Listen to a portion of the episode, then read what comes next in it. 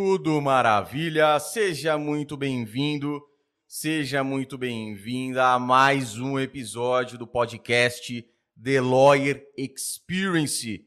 Eu sou João Rafael Imperato e no episódio de hoje, trigésimo episódio, quem diria, né? Parece que começou ontem. Trigésimo episódio, uma advogada com quase 20 anos de experiência na advocacia e que com certeza tem muito o que ensinar, não só para mim, mas para todos nós, não somente na advocacia, mas também experiência de vida. Senhoras e senhores, Patrícia Garcia. Patrícia, muito obrigado pela, por ter aceitado o convite, seja muito bem-vinda. E ó, fica tranquila que o papo com certeza vai ser muito bom. Bom dia, João Rafael, bom dia a todos que estão aqui, né, nos prestigiando. É uma honra estar aqui com você.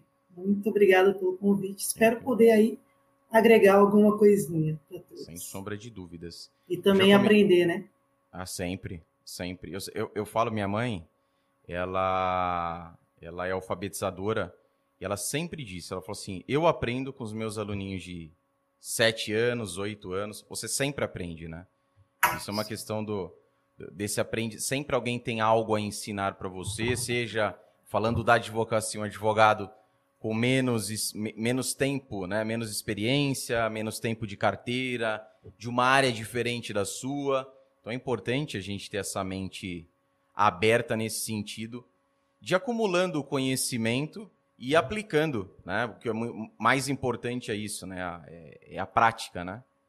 Sim, sem dúvida. A gente tem que estar é, aberto sempre, né? Para ensinar e aí, mais ainda para aprender, porque o dia a dia, né? É a evolução. Então, acho que a gente tem que estar aberto para aprender. Tanto com as experiências boas e as ruins. E as ruins a gente, a gente às vezes aprende até mais do que. Aprende. Com certeza. Sem dúvida. Isso daí é, é até ensinamento japonês, né? É, aprender com os erros. Então você continua, logicamente, aprimorando os acertos para não dar aquela relaxada.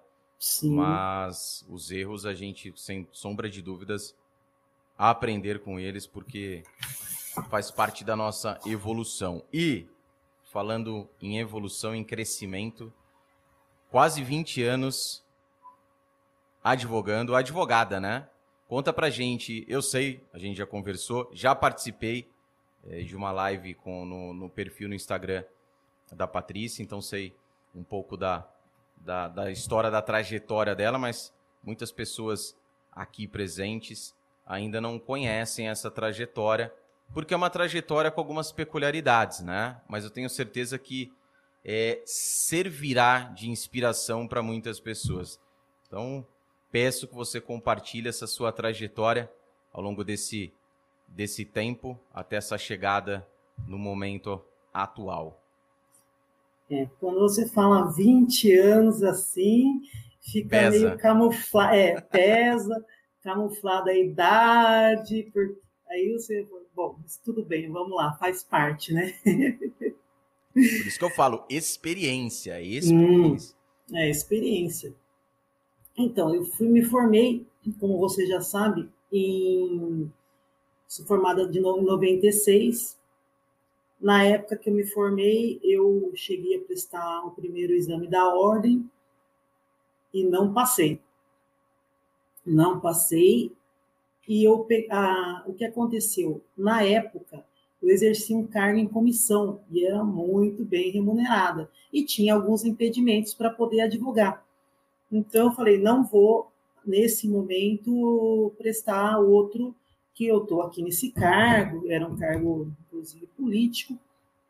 Mas não tinha relação e... nenhuma com direito? Não, tá. não, não. Assim, era o, o, atendimento público, às vezes tinha, só que como a gente estava na administração pública, né, tinha impedimentos para alguns impedimentos para advogar. E como era bem remunerado, eu falei, ah, não vou fazer nada disso. O que aconteceu? É, acabamos ganhando a eleição, só que veio uma história, aquela história de nepotismo e como era tudo, estava em família ali, nós fomos todos exonerados, né? Do dia para a noite. Aí o que aconteceu? Falei, agora imagino, três filhos na época, quatro anos fora da, da, dos, da dos, bancos da advocacia, é. então, quer dizer, totalmente defasado, né? Você sabe bem como é, do que eu estou falando. Sim. Aí deu, bateu aquele desespero. Que, que eu vou fazer? Ah, não, não tem outro, outro jeito, não tem, o negócio é, é estudar, é entrar num cursinho e vamos tirar essa OAB. O que, que eu fiz? Eu tinha três, os três filhos, o meu caçula estava com um ano e pouco, olha só, pequenininho, dois anos quase, me inscrevi num cursinho e o tempo que eles estavam na escola, eu estava estudando. Aí o tempo que eles estavam dormindo, aí eu estava estudando. Então, quer dizer, quando eles dormiam, na parte da manhã eu também dormia, à tarde para a escola eu estudava, ia para o cursinho e depois fiz um intensivo de três meses na época. E só quando eu cheguei lá, o pessoal todo, você vê aquele pessoal, a turminha, porque era naquela que tinha acho que uns três, três ou quatro exames na OAB, todos um atrás do outro. Então, terminava Sim. um, já começava outro, terminava e vinha o pessoal, aquela galerinha mais nova, tudo fresquinho. Eu já estou no meu quarto, no meu quinto, pensando, meu Deus, meu Deus.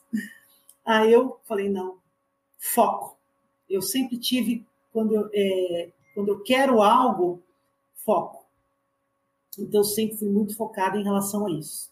Eu não sei, é, da personalidade, eu acho que você tem que juntar a personalidade com o signo, sou taurina, e taurino, quando cisma, sai de baixo. Então, eu coloquei foco ali e eu me dei bem. Graças a Deus, passei. E o pessoalzinho, a galerinha, eu acho que ali, muitos poucos nesse exame passaram. Aí eu, então, qual era aquele tempo, Era aquele tempo que o exame do AB era difícil, né? É, era difícil. O tempo que era difícil. Que não tinha nono semestre, não tinha repescagem, tinha nada disso. Nada né? disso, nada disso. Era, não tinha. É, faz aí a primeira fase, passou na primeira, depois se reaproveita, nada disso. É, era passar ou passar. É. E eu tinha, não tinha outra opção diante de estar desempregada. Eu tinha Sim. que passar e fazer alguma coisa. Então, acho que assim, eu coloquei um foco, coloquei um objetivo, eu falei, eu vou passar. E eu fiz para isso acontecer. Porque não adianta você falar, eu quero, e não trabalhar nesse sentido. E que nada né? cai do céu. Executar, ação. Que não cai do céu. Então, foi aí que eu, que eu me empenhei e passei. Então, as pessoas falam, é difícil? Não, é lógico que não. Todo, todo é possível para todo mundo. Olha quantos, quantos passam é, tudo é possível, desde que você coloque ali é, empenho, dedicação, foco, abrir mão naquela fase de várias coisas, é óbvio, né? Para poder chegar nesse objetivo, porque assim, eu tinha que passar, não tinha outra opção. É. Um, um grande problema também, você bem colocou, é quando, ainda mais nos dias de hoje, que a gente é rodeado por opções, né? E a advocacia por si só, já, já parto, né, já saio dessa questão do, do exame, já entro na advocacia, é uma, uma das grandes dificuldades que eu vejo, principalmente é, na galera que chega, nos, nos novos advogados, é essa vastidão de opções. Por exemplo, as áreas, né? Áreas, subáreas, nichos, subnichos de atuação. Você teve essa dificuldade? Então, no momento aprovou, vou para o mercado e agora? Né? É. Um mar de opções ali. Trabalhista, criminalista, civilista, vou atuar no direito é, desportivo, agrário, marítimo, é, família, é, possessória. Você teve essa, essa, essa dificuldade ou já foi direto na, Sim, naquela? Porque, é, o clínico geral, o famoso é. clínico geral. Sim, por quê? É, a, embora a família também, ninguém, muitos tem o, tinha bacharelado, mas ninguém escritório. Então, uns migraram para concurso público, a maioria partiu para o concurso público. Então, ninguém tinha essa escritório para dizer assim, tem uma experiência de escritório e vamos, vamos que vamos, né? Então, o que aconteceu?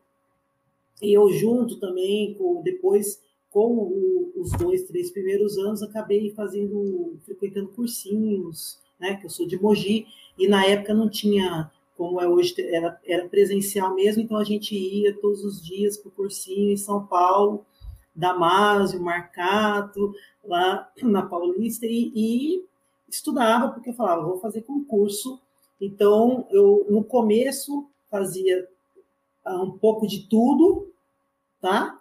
Mas e, focado em concurso público. E concurso público. Aí o que aconteceu? Depois a gente vê que eu vi que não, não é o meu perfil, concurso público, porque é, como é que a pessoa tem que ter disciplina em ter que tudo. Ah, o, advogado tem, tem, é óbvio que tem que ter, e tem até muito mais para montar uma ação bem, bem montada. Mas eu não tinha disciplina do concurso público de você ficar sentada estudando lá dez matérias, fazer aquilo de manhã uma, quer dizer, eu não eu não quis isso é, eu acho que ah, os filhos uma desculpa, porque quem quer faz, acontece, sim, sim. né? É que a gente sempre arruma uma justificativa, mas o meu perfil não era. Então, diante disso, eu já fui para. Fiquei um tempo e, e advogando no, no, clínico geral. Tá?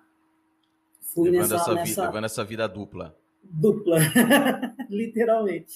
Mas aí você começa. É o que eu tô te falando, ninguém tinha ou falar, falando assim, olha, vai para isso. Só que eu acho que o que, que eu. O que, quando os, os, novos me perguntam, ai, eu não sei para que lado eu vou, eu não sei o que eu faço, o que, que você acha? Eu falo, você tem que fazer um estágio e tem que sentir, tem que.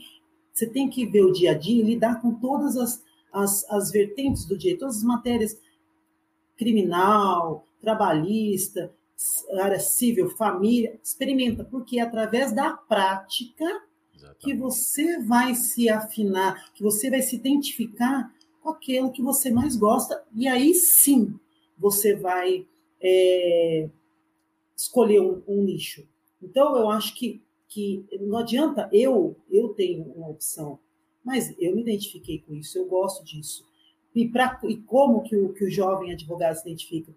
Eu, eu, na minha experiência, eu acredito que vai, mas também não, não, não, não fica muito tempo no, no, clínico geral. Eu acho que assim, o clínico geral que eu digo é um ano, um ano para você só se identificar com aquilo que você gosta. Você identificou? Vai naquilo que você identificou. Seja um especialista. É, para mim, foi importante porque é o que eu te falei, eu não tinha ninguém para me dar essa visão, então eu fiquei patinando ali é, não uns, tinha. Uns é. três, quatro anos é. naquilo ali. Então, aí eu já fui é, dizendo assim, isso, eu já fui identificando aquilo que eu não gostava e que eu não queria, tá?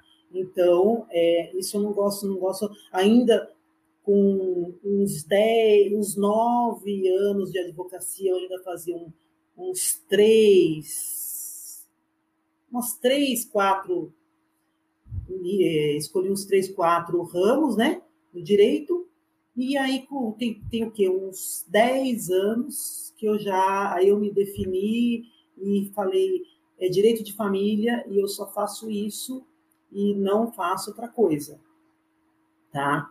E a partir depois também de 2014, eu comecei a fazer o direito internacional e a gente mexe muito aqui e também tem muita ligação com aquilo que eu faço. Então, é, com a família linkada, fazer, né? Linkada, então, isso que eu faço. Você Exatamente. tem que fazer coisas que linkem com aquilo, com, com, o seu nicho principal, tá? Exatamente. Então, eu, a gente faz, eu faço cidadania, é, direito internacional, então a gente faz homologação de sentença estrangeira, um divórcio internacional, que é tudo linkado, entendeu? Que numa cidadania tem muita é, retificação de registro público. Então está tudo ali. Eu não estou fugindo daquilo que eu faço. Sim. Tá? Então eu acho que tem, tem que ter essa sintonia. Sem dúvida. Porque senão esse... você faz uma coisa e não tem nada a ver. É. Esse, esse apontamento dessa, dessa linkagem é, é uma ótima saída. Eu fiz isso com direito imobiliário. O foco ele, quando atuava no imobiliário, o foco era, era, era, era ele. E aí o que, que eu fiz? Dentro do tributário, eu estudava as questões que incidiam sobre o direito, sobre os imóveis, por exemplo, os impostos incidentes ali, até mesmo no, na parte do, do, do, inventário, a parte do né, o ITCMD, é, o ICME, o, o, o, o, tem que pensar porque eu sempre confundo, né, IPTU com, com IPVA. IPTU e tudo aquilo que era incidente sobre as questões imobiliárias. E o direito de família. Todas as discussões que tinham, por exemplo, casos onde estava sendo discutido divórcio e chegava no divórcio, parte do patrimônio era um patrimônio é, que, que tinham ali os imóveis e entrava junto, às vezes com parceria com advogados, só para tratar daquelas questões dos imóveis, né? Pela, ou seja, veja, você pega um pedacinho de uma de uma área, né? Vamos tratar como área aqui até para não confundir a cabeça de muitos. Mas um pedacinho daquela área e aplica naquela sua área principal. Isso é muito importante, bem colocado por você. E outra coisa legal que você disse é a prática, né? Eu, eu, eu falo que na, na prática a teoria é outra. E no direito exatamente isso. O clássico é o direito é o direito criminal. Então hoje, hoje né? acho que até hoje assim, mas se você pergunta para a galera do curso, até o último semestre, aqueles que vão, né, se, se tornarão advogados, né, qual a área que eles querem? A maioria vai falar, ah, não, quero ser advogado criminalista, criminalista. Só que na prática, né, o criminal é o que é, é, é, o punch da coisa mesmo. Então muita gente recua. Né? Eu, eu falo um... isso eu também fui um, não, eu fui uma, é. não te cortando, tanto que na, na, na, época da faculdade, eu sempre também gostei da área civil e, e o crime, todo mundo se apaixona, né? Se apaixona. Sim, é e aí a minha OB, a segunda, a segunda fase, o que, que eu fiz? Criminal, penal. Eu, fi, eu cheguei a advogar uns dois, três anos, mas eu falei, não é para mim, não é para mim. É. Não faço. É o estilo. Imagina, é imagina estilo. se toda a galera do, do curso de direito que topa, que, pô, quero ser advogado criminalista e realmente ficasse no criminal, meu Deus do céu. Tava saturado demais. Coisa tava maluca demais. Paty, vou pedir uma gentileza, só vou apresentar rapidinho aqui os patrocinadores. Já já a gente volta, porque tem outras questões também que, que valem demais a pena é, a gente conversar para alimentar essa, esse pessoal aí que, que precisa de informação boa. Espera só um pouquinho que já já eu volto. Porque agora, aquele papo sério com você, advogado, com você, advogada. Porque todo advogado que inicia na profissão tem que entender de uma vez por todas, pelo amor de Deus, entendam de uma vez por todas que você pode conquistar quantos clientes você quiser e também ganhar quanto dinheiro você quiser, pois não há, repito, não há limites para isso. Mas querer somente não vai trazer clientes, muito menos riqueza para a sua vida, meu querido advogado, minha querida advogada. A grande verdade é que o advogado precisa daquilo que ele não teve durante a faculdade de direito, durante cinco anos, mais precisamente durante 60 meses. O advogado precisa aprender o que ele tem que fazer e como fazer para atrair prospectos, vender os seus serviços, fidelizar os clientes, ganhar muito dinheiro e ainda ajudar aqueles que precisam. Se você se identificou com isso, não perca mais tempo. Matricule-se agora na Universidade para Advogados Los Bravos ADV. Hoje a Los Bravos ADV conta com mais de 60 aulas além de quatro aulas inéditas todos os meses. Matricule-se agora, é o primeiro link abaixo na descrição. Universidade para Advogados Los Bravos ADV, a melhor opção para o seu futuro na advocacia. E recomendo demais também que você tenha aí ao seu lado o melhor aliado para a sua advocacia, que é o Vocatus. Vocatus é um sistema de controle processual e gestão financeira que conta com um dos melhores recursos do mercado. Cadastro automático de processos pela OAB do advogado, além da emissão de boletos e várias outras funcionalidades indispensáveis no dia a dia do profissional. E para você que está assistindo, que está ouvindo este episódio, a este trigésimo episódio, o Vocatus está te dando um presentão, 10% de desconto. Pegue o seu cupom também abaixo na descrição. Vocatus, o melhor sistema para o advogado empreendedor. Então a parada é o seguinte. Peraí, peraí. Boa. Então é o seguinte. Acho que a parte saiu aqui. Pera lá.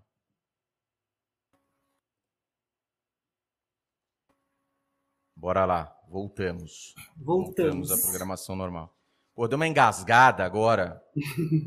apresentando. Não, não engasgada de. Ao vivo? Eu tenho 10 também. Deu uma engasgada, meu. Sabe o que aconteceu? A galera fala, pô, deu uma... não, eu passou outra coisa na minha cabeça. Eu fo... Olha que doido. Eu foquei em outra coisa e perdi o embalo daquilo que eu tava falando.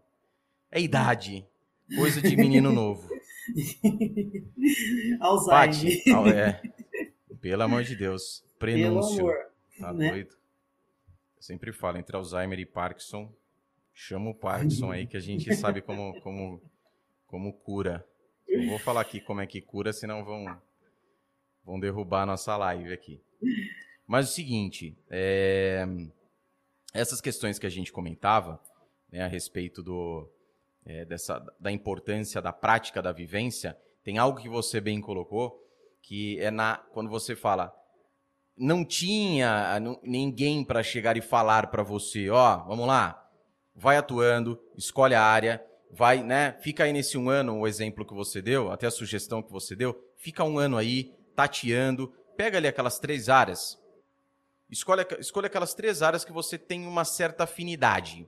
Até mesmo, é o criminal que você quer? Você saiu, você... então vai. Vai lá para o criminal, vai para o direito de família e vai para o direito é, do consumidor, por exemplo, né? Atue, pratique, vivencie aquilo, converse com advogados mais experientes que você. né? Seja curioso, pergunte como que é a área na prática, esqueça um pouco a questão do direito material, do direito processual. Né? Porque a advocacia ali, ó, no dia a dia, é muito mais do que isso. É muito mais do que isso.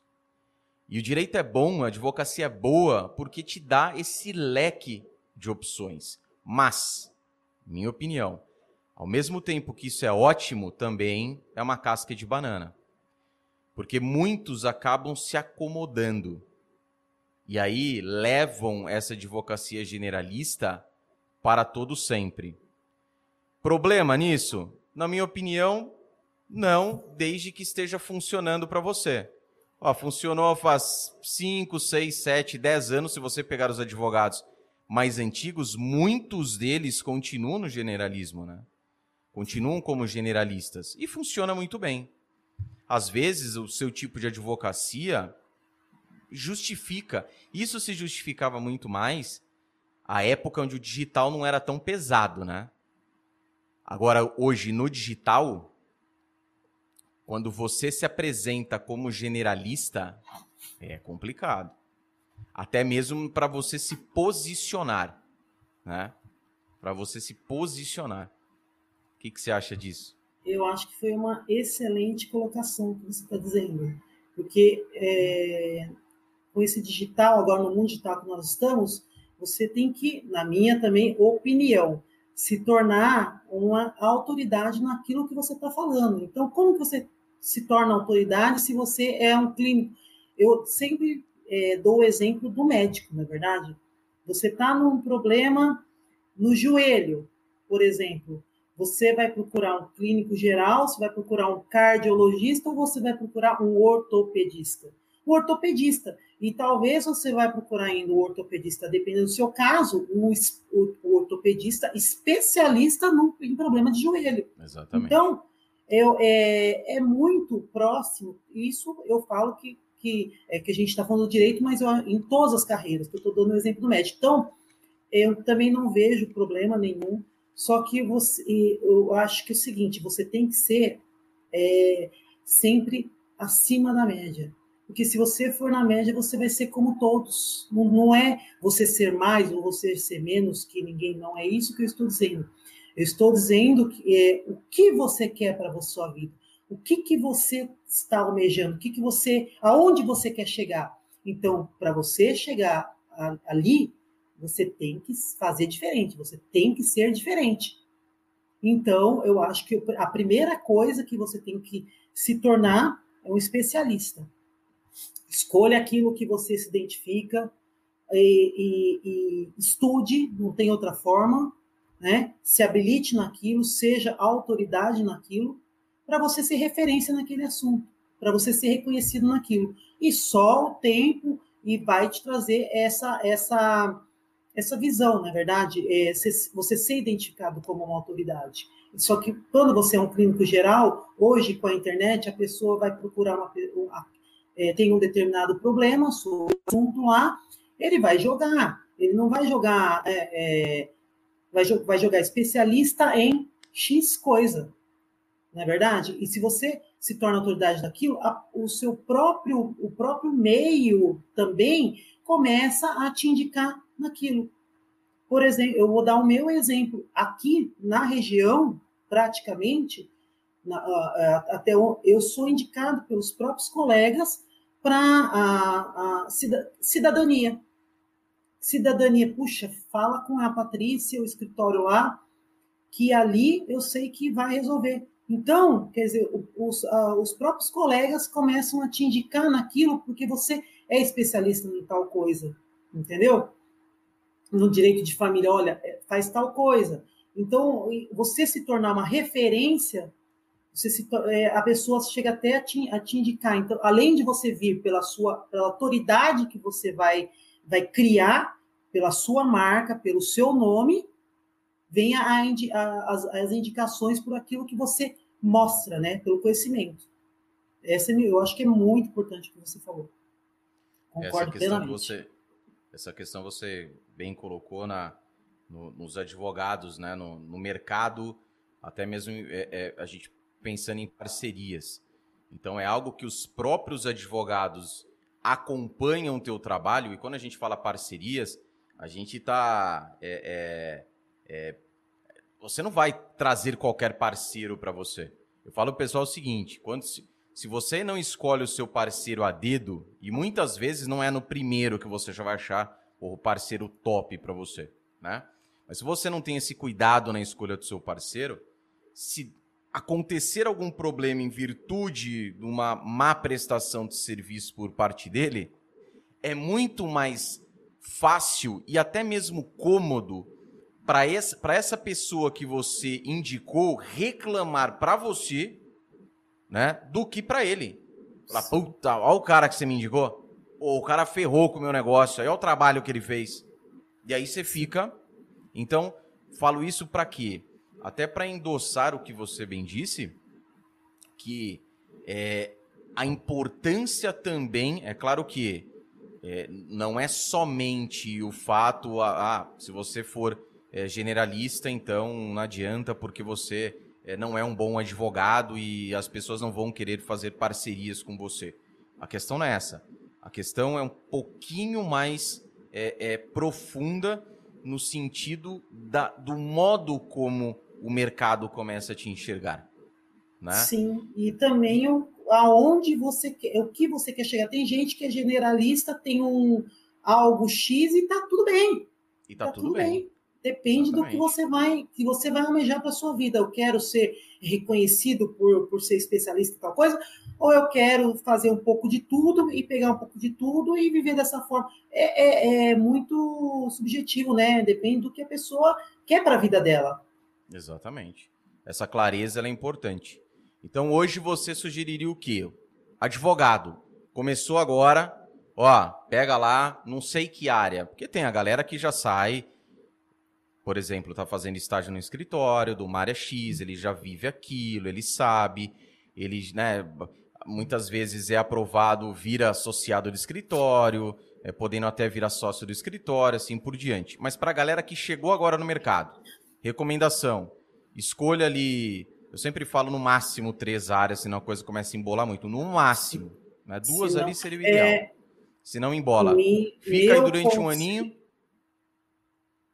meu conselho é, procure um se não estagiou durante a faculdade, que é importante.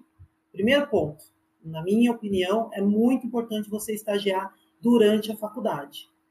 Nem, e, e não pensar em, ai, olha, salário, e sim experiência. O que eu vou ganhar com isso, advogando? Experiência, estagiando, desculpa. Eu vou é, ganhar experiência. Não pense em, em remuneração. Porque o estagiário. Tá. É, não. vai ganhar, no máximo, coitadinho, a bolsa, a sala, é, estágio e o, e o vale transporte, né? Então, Aliás, deixa eu só fazer, dar uma sugestão aqui para a galera. Advogados, vocês advogados aí, estão vendendo curso, falando que está ensinando a galera a ficar milionária em pouco tempo, uma sugestão para vocês aí, ó. Estágio, como ficar milionário no estágio. Tá aí uma dica. Desenvolvam esse curso aí também para a galera, como ficar milionário, como ficar milionário estagiando antes de se tornar um advogado. Vamos vender bastante, hein? Bastante. Pode, pode desculpa, Paty, mano. Vamos, vamos, vamos fazer esse curso, porque é, eu só fazer. não sei se vai dar certo. É, é eu então, só não sei, eu só não sei se funciona, mas. Se funciona, mas. É o detalhe, né? Eu só não sei se vai, só, vai ser legal. Mas, então, a minha, meu conselho é isso: estagiar e o foco na experiência, no dia a dia. Não pensar, ah, mas não pense em salário. Porque Sim. é pensar na experiência que você vai adquirir, porque isso vai te dar uma clareza do rumo que você vai tomar. Então, primeiro ponto, ah, eu não consigo, vai, é, pede, nem que seja para estagiar como é, de graça mesmo, para pegar a experiência. Sim. Olha, eu quero, não pensar no, no, no lado financeiro. Eu, eu lembro, acho, eu, eu acho lembro, que isso é muito importante. Não, sem dúvida. Eu falo isso é, eu tive alguma, eu tive uma experiência própria e eu tive experiência inclusive no corporativo. Experiência própria, eu está, meu primeiro estágio era meio período, porque elas, a, a, as advogadas já tinham uma, uma, uma estagiária que ela cursava o direito na parte na parte da manhã, né? E ela ia à tarde. E de manhã elas precisavam e não tinha ninguém eu peguei essa oportunidade, e tem um detalhe importante aqui que eu vou levantar também e vou pedir sua opinião a respeito disso. Eu aproveitei essa oportunidade, mudei o curso para noite, só para aproveitar essa parte, porque de manhã, estava estudando de manhã. Fui lá fazer a entrevista, falou o seguinte, só que é para parte da manhã. Você estuda em que período? Puta, estudo de manhã. Não, mas ó, se eu mudar para noite, a vaga é minha? Tava concorrendo com mais um. E eu fui chamado, porque esse. Galera acha que é fácil, né? Ah, tá. eu fui chamado, tava concorrendo com mais um. E eu perdi. Eu só fui chamado porque esse primeiro que, que ia ser escolhido não quis. Puta vida, chama, chama o louco lá, chama o segundo colocado lá. E, pô, deu super certo, né? Mas à época eu ganhava é, ajuda de custo de 120 reais. 120 reais é, seria, sei lá, seria hoje. Acho que nem, nem um quarto do salário mínimo. Você, ah, tá bom, vamos falar uns 250 reais hoje. Acho que por aí. Fiquei lá durante um ano e meio aproximadamente. Eu lembro quando eu fui sair, eu expliquei, conversei com elas, falei, vou ter que sair assim, assim, assim, e eu me comprometi a colocar outra pessoa no lugar. Patrícia. E para achar outra pessoa ali? Meu, é meio período, meio período. Quanto ganha? É o que vocês? É o dinheiro. Quanto ganha? 120 reais. Né? Vamos falar, 250 conto hoje. Quantos estagi... Quantos, estudantes graduandos hoje, se você oferecer para trabalhar meio período para ganhar 250 conto, porque o foco exa... e é o foco que eu sempre tive, e não era porque as pessoas falavam para mim que nem você fala. Você colocou para a galera, pessoal, estágio, experiência. Foquem nisso. Eu tinha isso comigo para falar, putz, é, é, aqui, é vivência, é o dia a dia, é isso que eu quero, é isso que eu quero sentir, é isso que eu quero, porra, né? Respirar essa coisa aqui. Porque vai demorar um pouco ainda para a coisa acontecer para mim, e eu tenho oportunidade de já viver essa parada aqui. Enfim, foi um perereco violento, até que uma colega, que ela já tinha feito estágio em outro escritório, ou seja, ela tinha uma mentalidade diferente, topou e entrou no meu lugar, ficou no meu lugar, né? Essa foi a primeira, a primeira, a primeira é, visão que eu tive do tipo, putz, galera não tá nem aí pra bagaça.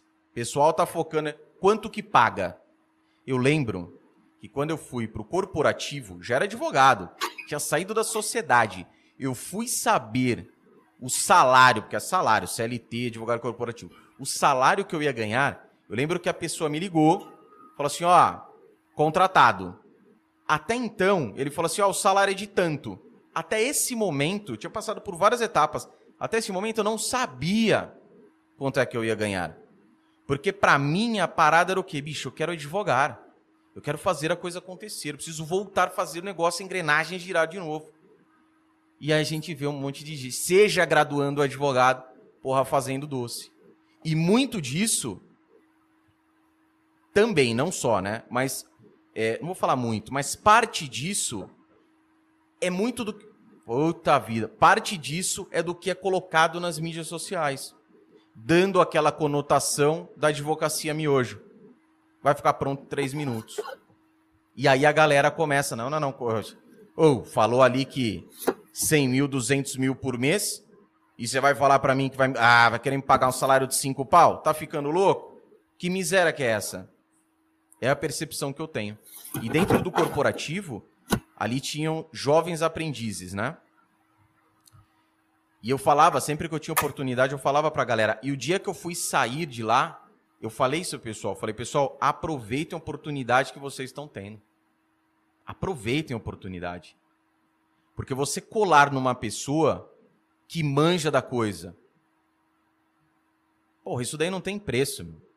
A minha visão é essa. Isso daí pra mim não tem preço, não. Né?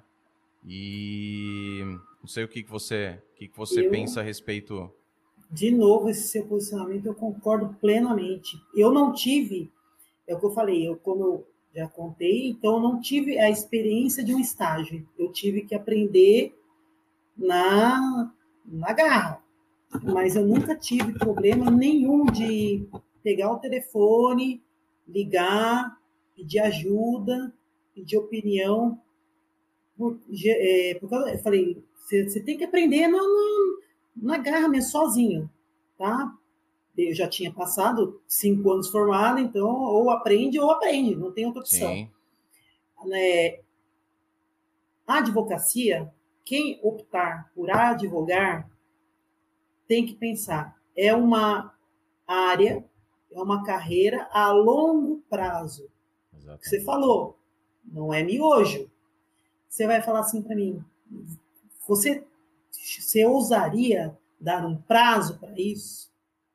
Eu acho que um prazo para você ficar, começar a falar, é isso, respirar e dizer, no mínimo, no mínimo, na minha opinião, 10 anos.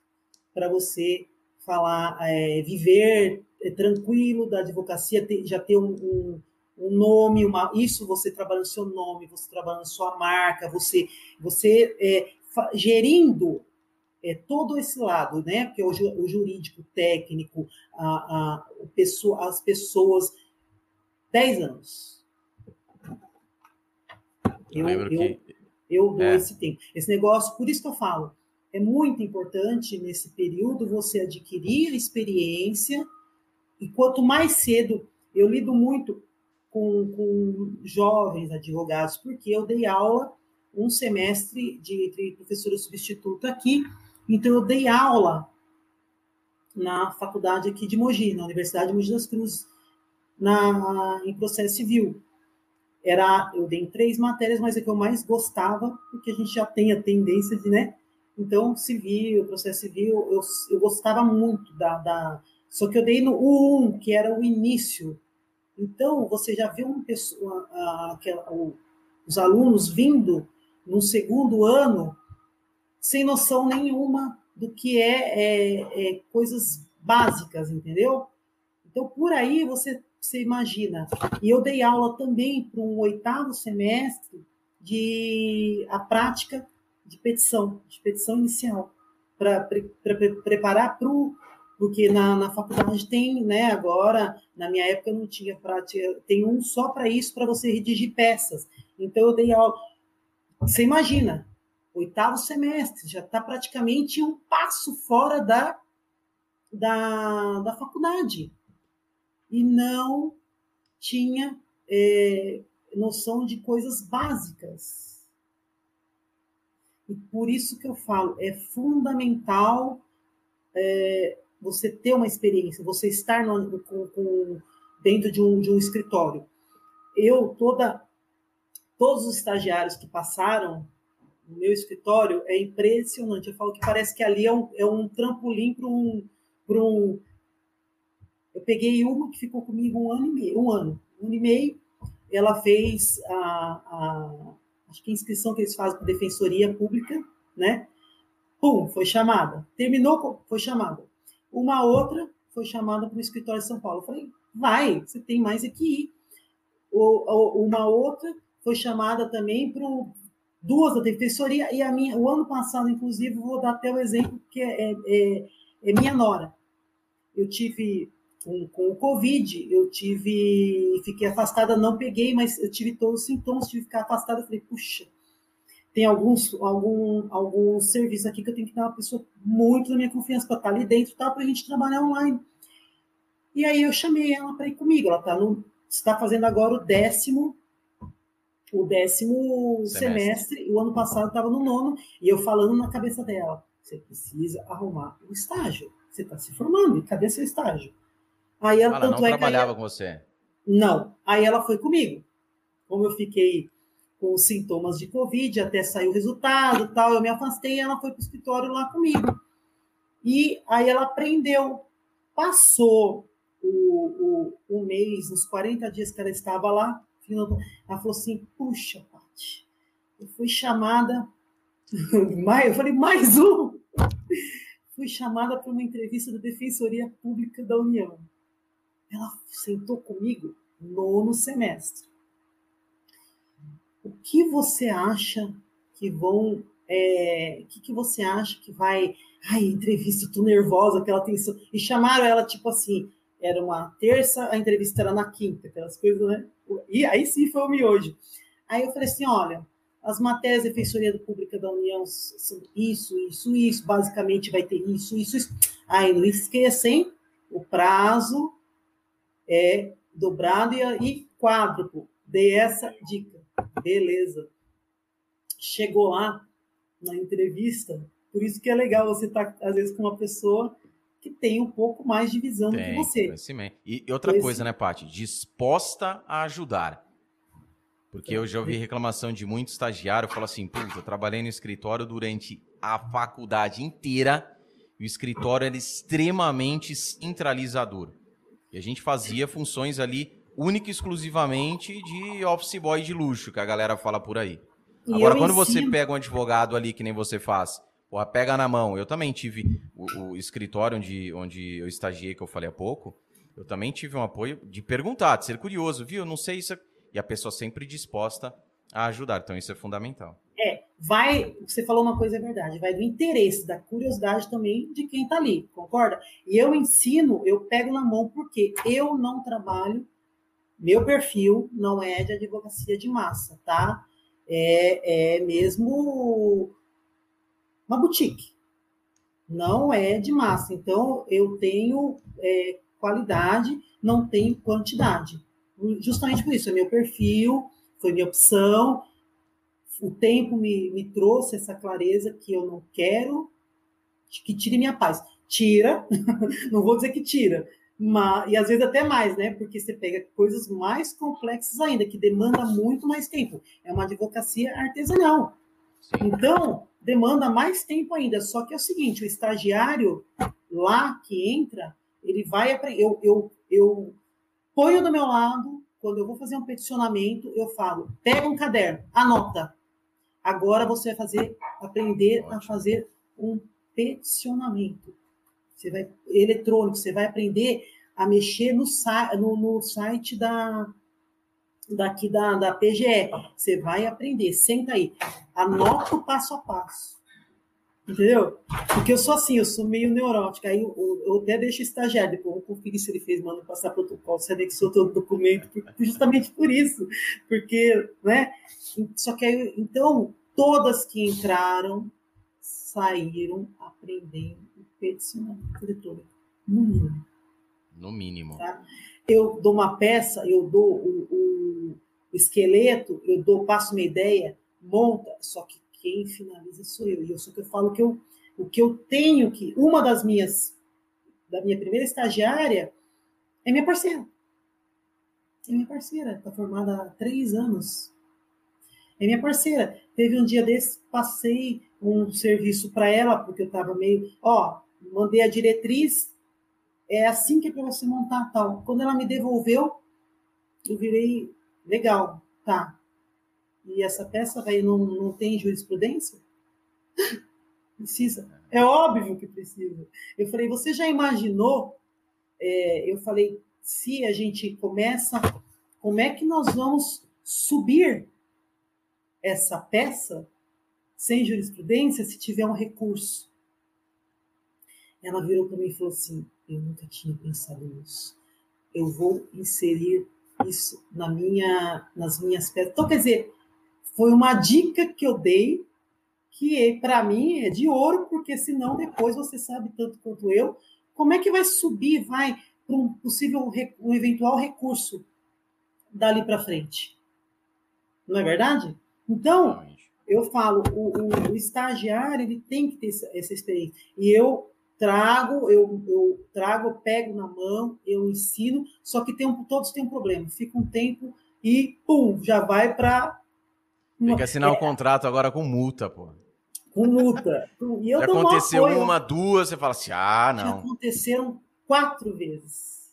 Quatro. A última foi com a minha nora, que aí ela foi chamada da Defensoria Pública da União e está lá, estagiando lá. Aí ela foi para a entrevista, escuta essa. O procurador ela ali, fez todas as perguntas que ele fez foi o bate-papo de meia hora que a gente tinha feito ali. Tirando a peça, que a peça foi. É, eles fazem só. Ela trabalhou na parte de fazer inicial e contestação de auxílio emergencial. Tirando isso, essa peça, to, perguntou: Ah, você sabe me dizer do prazo? Lembrou e na ela, hora. Ela, no nono semestre, não sabia que tinha o prazo diferente. Quer dizer, foi uma dica de ouro. Ela falou: olha, falei, então a gente agora precisa pelo menos a um certo. Vamos, vamos estabelecer, vai, os três meses aí, esse, trabalho, esse salário tem que ser dividido. Dá, ou põe no contrato, você escolhe ou paga multa para sair, é. ou metade do salário durante três meses joga aqui na minha mão, porque Pô, tá, então, tá, mas... tá, virando, tá virando a fábrica ali, pô, de. Né? Mas isso é, é gratificante, é muito Sem legal, dúvida. entendeu? Você. Porque eu penso o seguinte: se ajuda aqui, amanhã você está sendo ajudado. Cai um negócio no seu colo que você nem imaginava. Exatamente. Entendeu? É, é, é, a lei, é, é, a lei universal. E fala uma coisa para é mim. Você. Exato. Plantou, colheu. Diga uma coisa. Você tem essa postura de ajudar porque você foi ajudada ou o contrário? pelo fato de você não ter sido. Quando a gente fala ajudado, assim, todo mundo foi ajudado em algum momento. Para não falar assim, ah, a pessoa fala, ah, nunca ninguém me ajudou. Não. Nessa questão específica, pontual, putz, eu fui para advocacia, eu tive que fazer tudo sozinho, aprender na marra, ninguém ajudava. E hoje eu tenho essa coisa de ajudar, hoje eu sei, eu tenho isso de ajudar porque eu não fui ajudada. Ou não. Não, me ajudaram e eu quero continuar, quero perpetuar isso e falo para as pessoas: Ajuda que você tem hoje. Até tem uma história bacana aqui. Até tem uma história bacana. Deixa eu, se não esqueço, né? Cabeça de idoso é assim, você esquece. Mas uma vez eu fui numa audiência, olha só. E eu não sei se foi na primeira audiência que eu fiz. Eu acho que foi até na primeira audiência que eu fiz. Eu tava me borrando de medo, inclusive tem vídeo no meu canal falando a respeito dessa primeira audiência, que era o juiz tido como mais casca grossa da comarca. E eu fiquei sabendo desse pequenino detalhe somente depois. Perguntava para as pessoas, viu? Porra, minha primeira audiência, quem que é o. Qual vara que é? Vara tal? Os caras. Ah, é, ah, ah, não, não, vai ser tranquilo. Boa ah, vai ser. Ah, não, vai ser tranquilo. Não, ninguém desencorajou, só que depois. Não, tipo assim, ah, vai, sorte. É, vai, não, vai lá, tá tranquilo. vai dar certo. Vai com Deus lá, velho. E, só que foi muito, foi muito boa. Foi muito, muito boa. Tive, pô, foi, foi abençoado ali. E se eu não me engano, foi na primeira ou na segunda audiência que o magistrado, esse magistrado, um dos melhores que eu tive trato até hoje, uma pessoa assim do, do, uma, do, uma, do intelecto ferrenho, né? E até mesmo de, um, de, um, de, um, de uma parte, de uma humanidade também muito, muito diferenciada. Ele contando que ele queria, porque queria estudar, ele, já no, ainda no curso de direito, ele queria estudar é, para magistratura e ele não tinha dinheiro, né, para fazer o cursinho para preparação para magistratura. E um professor dele da faculdade tinha um cursinho preparatório, que é até um cursinho famoso à época, enfim. É, foi vendido já como a maioria, né? Foram todos todos vendidos aí desses mais antigos. E ele foi, o professor falou o seguinte: ó, você tem vontade? Beleza, então faz o seguinte: vai, eu vou te dar uma bolsa, 100%. E quando, olha só, quando você passar, você me paga. Quando você passar, o primeiro salário que você vai receber de juiz, você me paga. Oportunidade de ouro. Beleza, vamos embora. Falou que passou no terceiro exame. Primeira coisa que ele fez com o primeiro salário dele foi levar para esse professor, que era o dono desse cursinho, o dinheiro lá certinho de todo esse tempo que ele ficou na preparação. No terceiro, mas não que foram três anos, né? Ele deu a entender que foi assim: três que ele presta um aqui, um aqui, passou. O professor vira para ele e fala o seguinte: fala assim, você vai pegar esse dinheiro e você vai pagar para uma outra pessoa que queira e que não possa pagar. Entende? E isso, qual que é a ideia? A gente ir perpetuando aquilo. Então, por isso até que eu per perguntei se veio essa, essa, essa, esse, essa história na minha história venérea, né? História verídica. Uhum. E no seu caso, você ajuda porque foi ajudada ou porque não foi ajudada e falou assim: não, eu vou ajudar e até passar essa instrução. Ó, o que você tem aqui, a pessoa vai lá, logicamente, as meninas vão lá, te agradecem. Essa ajuda que você teve aqui, a primeira oportunidade, quando você for advogada, e quando for um estagiário no teu escritório procurar uma oportunidade, lembra do que você teve aqui, dessa ajuda que você teve aqui, e continua passando isso, e passe isso para ela passar para outro, para outro, e assim sucessivamente. Foi assim com você? É, não fui tão ajudada dessa forma sabe? Mas não fui. É aquilo que eu te falei. Mas quando eu precisei, eu, eu corri atrás. Corri atrás, ligava para algum amigo, ligava para alguém. E hoje mesmo, até hoje, eu vejo que as pessoas não estão tão disponíveis assim. Sim. Não estão tão abertas para ajudar dessa forma. Mas aí eu acho que é, é, é, de cada um. É de cada um. É meu, se eu puder ajudar, tiver ao meu alcance, eu acho que não me custa, não me custa. E eu, é o que eu estou falando para você. A gente é assim, eu ajudo, mas eu, também você tem que ajudar é, não pensando em algo em troca. Sem dúvida. Né? Então você não tem que pensar, puxa, eu vou ajudar, mas ah, é, criar uma expectativa ou querer algo em troca. Você simplesmente ajuda. Exatamente. Então eu tenho esse, esse, essa visão. Ajuda. E o que, que eu falo para você? Hoje, o advogado ele tem que ser mais humano. Tem que ser mais humano até no trato com, principalmente no trato com o cliente, com o colega e com o cliente. Não é porque o cliente está ah, tá me pagando, está me, me eu, tá me pagando para isso. Não, não é assim. Ele está pagando sim, mas está pagando pelo seu conhecimento, pelo seu serviço. E você tem que, que ser mais humano. Porque eu conheço muito, muitas pessoas que.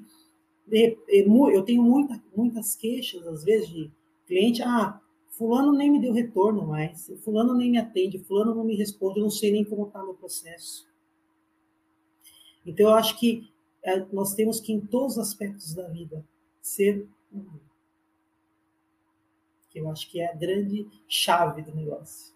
E ainda mais no, na profissão, isso, isso, isso foi outra coisa que eu aprendi também, porque lidar com o público eu sempre lidei. Mas a advocacia ela tem uma peculiaridade que você lida com o público, só que você lida com pessoas, com seres humanos com problemas. Uma coisa é quando você lida com as pessoas que estão ali, pô, né? Você, pô, você trabalha numa perfumaria, o cara não vai chegar, puta vida, eu tô fedido, eu preciso comprar um perfume. Não. A pessoa vai chegar e falar assim, pô, quero um perfume novo, recebi honorários aqui, vou comprar um, né, um cheirinho novo aí para mim, né, para dar uma destacada, chegar no fórum, sufocar todo mundo. Que nem vai, mas daqui a pouco nem no fórum a galera vai, viu? acabar com essa história, vai ser tudo digital, tudo online. Então, e, e... você falou, problema da vida, e, e tá com vida. problema pessoal na vida. Exatamente. Então tem essa, esse cuidado a mais.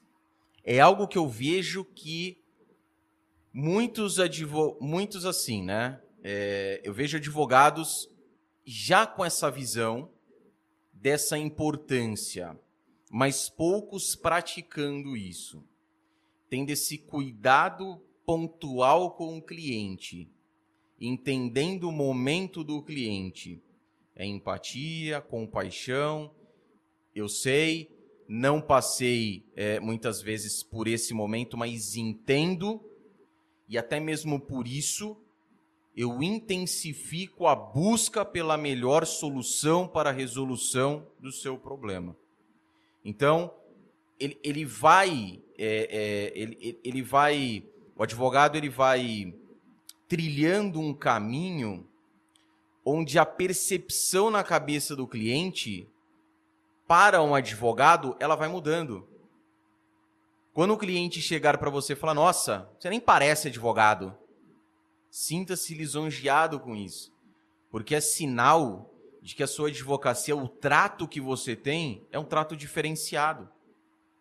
Tirar muitas vezes essa imagem do profissional, do advogado, só tá ali, o cara quer rápido, quer fazer, vai pegar o dinheiro, vai não sei o que. Tirar isso. Entender. E não tem coisa melhor do que você ali compreende o problema do cliente, tem a solução para aquele problema, vai ajudá-lo a resolver aquilo Olha a carga que você tira das costas do seu cliente. E, e outra coisa, e... e outra coisa, Paty, até antes de você, você mencionar, isso é algo que eu sempre falo para os meus alunos, mas falo para o público em geral, que tem que ser feito desde o momento da prospecção, do momento da atração. Porque tem muita gente que fala assim: ah, não, se ele me pagar, o tratamento é VIP. Só que se você não atrai, dificilmente você vai conseguir vender. Entende? Você pode ser um excelente profissional. Você precisa atrair. E essa percepção, esse sentimento de, putz, a Patrícia é uma baita de uma advogada. A pessoa, Paty, ela não chega para você e fala assim: Patrícia, quero ver se é boa mesmo. Mostra o seu currículo aí. Quantas ações você já fez? Quanto que você já ganhou? Quanto você economizou para os seus clientes? A pessoa não faz isso. Hum, a é vovó já dizia, né? A primeira impressão é que fica. Exatamente. É, você falou uma coisa, eu não tenho aqui. Relacionamento. Então você tem que ter relacionamento. Posso colocar é, outra ó... palavra que eu gosto muito nesse sentido também? Tem a ver com relacionamento? Pessoalidade. Com... Essa coisa de Sabe limite, se... É óbvio, é Exatamente. óbvio. O limite não vai ou tal horário. Não, existe um limite. Mas você tem que ter um bom relacionamento com o cliente. Você é, é tudo. Por quê? Eu falo, nós, a nossa é, advocacia é uma atividade de meio. E a gente corre o risco. Você vai dizer para mim, você nunca tomou uma improcedência? Claro que eu tomei. Óbvio que sim. Só erra Vamos o pênalti quem bate. Então, é óbvio que sim. E fica até esse relacionamento, essa forma, eh, você trazer o cliente para próximo de você, depois fica até mais tranquilo para você dar uma notícia dessa. É lógico que você, quando você vê, dependendo do caso, você já vai tendo essa previsibilidade e você já vai preparando. E depois, quando você chegar, entendeu? imagina, você já não, você já não tem é, muito contato, não tem esse relacionamento, não tem, aí você ainda fala, ó, é, perder uma ação. O cara vai querer te matar, vai te odiar, vai falar mal de você. Entendeu? E, então, isso é muito importante para todos esses aspectos. E outra coisa que eu não faço: aventura jurídica. Esquece. Eu acho que é muito. Eu, eu tenho. Chegou um dia, tem tempo desse, foi uma senhora que me indicou para um. Eu conheci ela, inclusive, no cartório. Estava fazendo um divórcio ali. E ela falou: oh, você faz? Faço. A menina falou: oh, tem a doutora aqui que faz, então pegou meu contato. Beleza.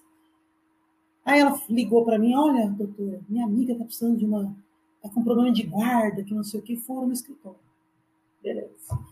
A guarda lá, eu fiz. Chegou, ela falou assim: então, aproveitando, deixa eu falar o meu problema. É o seguinte: eu estou com um problema assim assado, e aí é, queria um, uma indenização, não, uma quebra de contrato tal, porque ela emprestou um dinheiro. Escuta só, ela foi na loja com, com um amigo, tá? Ela falou, mas ele sempre me pagava, mas dessa vez ele não me pagou e foi o dia que ele mais comprou. Tá, mas eu já. Quer dizer, a pessoa vai, primeiro, gasta 100, paga, gasta não sei quanto, paga, até faz uma grande compra, isso para pegar aquela confiança. A gente sabe bem como funciona isso. E já tinha, acho que, ela me contou, mais de dois anos. Aí eu virei para ela e falei assim: a senhora tem, a senhora pegou uma nota promissória, o que, que a senhora pegou dele para provar que a senhora. Ah, porque eu fui, eu fui, ela falou desse jeito. Eu fui nos pequenas causas e eles me disseram que tem jeito. Tá. Mas como eu tô aqui, eu queria que, que a senhora pegasse ação. Beleza. Aí ela falou assim: eu falei, mas qual, o que, que a senhora tem de prova para a gente poder restituir esse dinheiro, para entrar com uma ação de cobrança para pro, pro, em relação ao cliente? Ah, as câmeras da Riachuelo. Eu falei, olha, primeiro, senhora só tem as câmeras, as câmeras que a gente que eu comprei que eu paguei. Eu falei, olha, só desculpa, com todo respeito, mas não é prova. E outra coisa, já tem mais de dois anos. Eu moro num condomínio, eu, eu acho que o condomínio deve guardar as imagens aqui no máximo três meses, se é que guarda. Imagina se uma loja, um magazine, vai guardar por mais de dois anos e o que, que vai provar. Então, eu tive todo o cuidado de explicar para ela que não era assim e tal. Eu falei, não tem como entrar com essa ação. Mas então a senhora volte lá, quem atendeu a senhora no Pequenas Causas e pede para entrar, porque isso eu não faço. Eu tive, você estava falando, eu estava, eu lembrei, já contei aqui alguma, faz tempo até que eu não falo isso, tem uma galera nova aí, acho que não, nunca ouviu. Essa de aventura processual, um belo dia aparece, liga um cliente, já era cliente do escritório, fala assim, ó, oh, tem um amigo meu que está com problema, não falou o quê, está com problema, eu quero levar ele aí no escritório. Falei de vocês, o que quer levar. Tá uma sociedade ainda. Beleza. Chega o cidadão, a história, resumindo.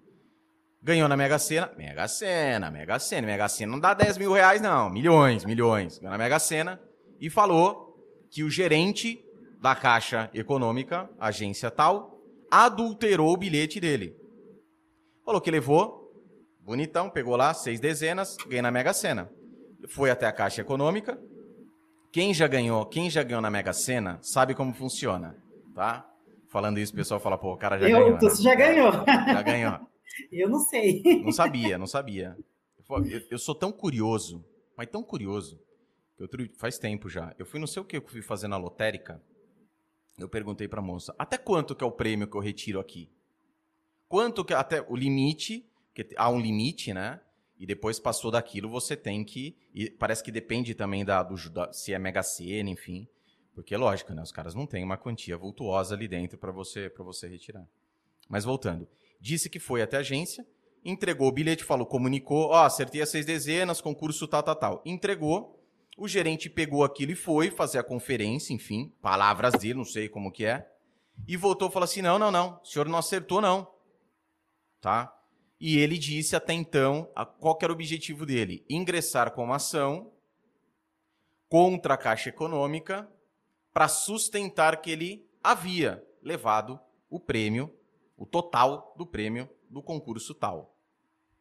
E aí vem, aí você começa só no gogó. Aí vem a coisa assim, ó, só que é o seguinte, eu não tenho dinheiro para pagar o escritório, mas eu me comprometo a dar 50%, coloca no contrato 50% do prêmio para vocês.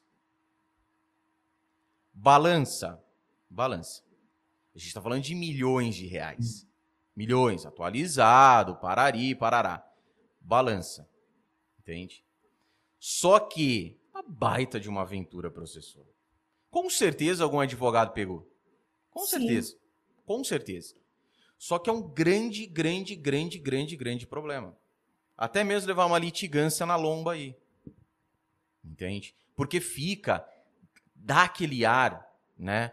É, não não estou falando desse caso específico, não sei nem, a gente acabou declinando, enfim. E, mas dá aquele ar, até mesmo para o julgador. Às vezes você vai voltar de novo, você, tá, né, você tem uma quantidade até de processos ali. O próprio julgador começa a te olhar meio diferente. Ele fala, será que esse daqui também não, né, não tá meio viciado, essa coisa aqui?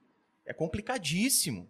E outro ponto, Paty a imagem do advogado, a marca do advogado, que leva tanto tempo para você construir que pode ser derrubada é, uma, uma... Num, num, numa jogada de boliche ali, ca, caem todos os pinos e acabou. Por ganância. Ganância. É ganância. ganância. É ah, não, mas ganância. eu queria, precisa de defesa, não sei o quê. É assim. Ganância. Tem coisa que é ganância. E ó, eu vou falar, eu, eu não que eu tenha entrado em aventura processual, mas eu já cheguei a pegar casos lá no começo da minha advocacia que hoje eu não pegaria. É fácil a gente falar, né? Ah, hoje você não. É lógico, hoje com a experiência que você tem, você olha para trás, muita coisa você não teria feito, pô. Sim. O que, que a gente começou aqui no início da transmissão? Do erro. A importância de errar e aprender com aquele erro. Entende? E aí, quando a gente fala isso, a galera tem ouro nas mãos. Porque é informal, você está aprendendo com cagada dos outros. Tem a possibilidade de não errar. Porque uma das grandes preocupações, uma das grandes inseguranças, e você deve ver isso também, dos advogados que não têm experiência, é o quê? Putz, e se eu perder ação para o cliente? Entende? Não é, é não, eu estou falando, não é chegar lá e simplesmente ouvir a, a conversa e não, fundamenta, ver se tem provas daquilo, para você ter, você tem que ter um respaldo, é sua marca, é o seu nome. É o que você falou. E, e, e, experiência. Você falou uma coisa aí que, que me fez lembrar. Eu estou entrando com um cumprimento de sentença contra um, uma ação e contra a Fazenda, tal, ganhamos tem é, uma ação de 11 anos, processo físico. Quando eu peguei a inicial que eu fiz há 11 anos, eu olhei, olhei aquela inicial e falei, meu Deus, Patrícia, coitadinha de... Mas é interessante, né, você ver essa evolução. Não, mas é legal a evolução, é legal. entendeu? Mas você olha assim e fala, coitadinha minha filha, Coitadinha, mas aí você pensa, não, você evoluiu, que beleza, meus parabéns. Mas olha, eu falei, a sorte que você ganhou essa ação, minha filha, porque estava devagar. Agora, então, quer dizer, mas é legal que você viu a evolução na carreira. É uma ação que até eu olhei e falei, não, não dá. Mas é, é ótimo. É, é, é eu, vejo, eu já cheguei a fazer isso também, já vi com uso capião pelo tempo, né? Então, aí, quando a ação é rapidinha, você mas quando tá lá anos e é. anos, você olha e você volta e fala, Jesus, amado. Até o jeito que eu assin... que era assinava, era no papel, né? no papel, galera. O pessoal que chega tudo no digital, pô, carteira ali, no leitor, token. Era tudo ali, ó, na unha, né? Pegava aquele calhamaço lá, em fazer carga do processo aí. Meu pai do céu. Já chamava já o caminhão baú. Falava pro cara, espera aí que eu vou lá pegar o, pegar os volumes do processo, já já eu volto. Você é carregado com o negócio ali. Olha, mas é muito. Então, isso é, é, legal. Mas uma coisa que eu sempre também, não sei, eu, eu, eu tive isso, né? E eu acho que eu aprendi isso e quando eu, eu, eu, eu passo isso para os meus filhos, passo para quem eu tenho oportunidade. Quem me dá, é lógico. A gente tem uma. É, tudo na vida, a gente tem que ter ética e caráter. Tudo, tudo. Então, eu fui criada até os oito anos com os meus avós. Por quê? Porque meu pai fazia medicina e a minha mãe tinha que trabalhar o dia inteiro para ajudar ele para poder pagar a faculdade de medicina. Então, eu fui criada com os meus avós durante oito anos. Aí minha mãe me trouxe para Mogi quando ele se formou. No primeiro ano, meu pai se formou. Eu, aquela coisa de criança, né? Eu quero voltar, tal. Voltei um ano, mas depois voltei. Minha mãe falou: não, seu lugar é aqui com a gente. né? Ficou lá enquanto precisava, tudo. E, e aí, o que aconteceu? Oito anos é aquela primeira, os psicólogos que podem falar melhor do que eu, quem sou eu, né? Aquela, aquela primeira infância que fala que é a formação da personalidade. Então, eu tive ela todo criado com, com, com meu avô e minha avó. E em 99, 98 para 99, 99, meu avô ele já vinha doente, ele faleceu. E antes disso, que, que ele estava bem, bem limitado mesmo, numa das visitas que eu fiz para ele, ele virou para mim e falou, me chamou. Ele falou assim: Eu não posso te deixar, eu não vou te deixar nenhum bem material. Nada, eu não tenho nada para te deixar. Mas eu vou te deixar aqui, você presta bem atenção no seu avô. Eu vou te deixar meu nome e o caráter.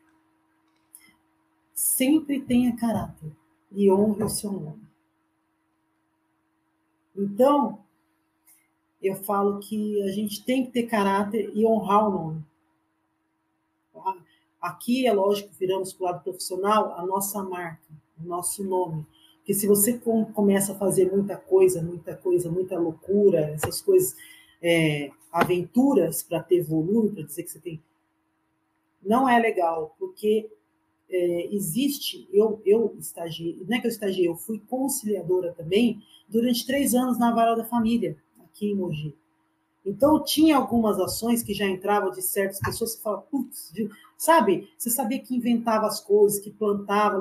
Então, já, já, a pessoa já fica marcado. Isso não é legal. Não.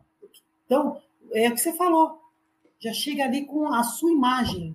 Então, o advogado, o profissional, em qualquer área, a gente tem que zelar pela imagem.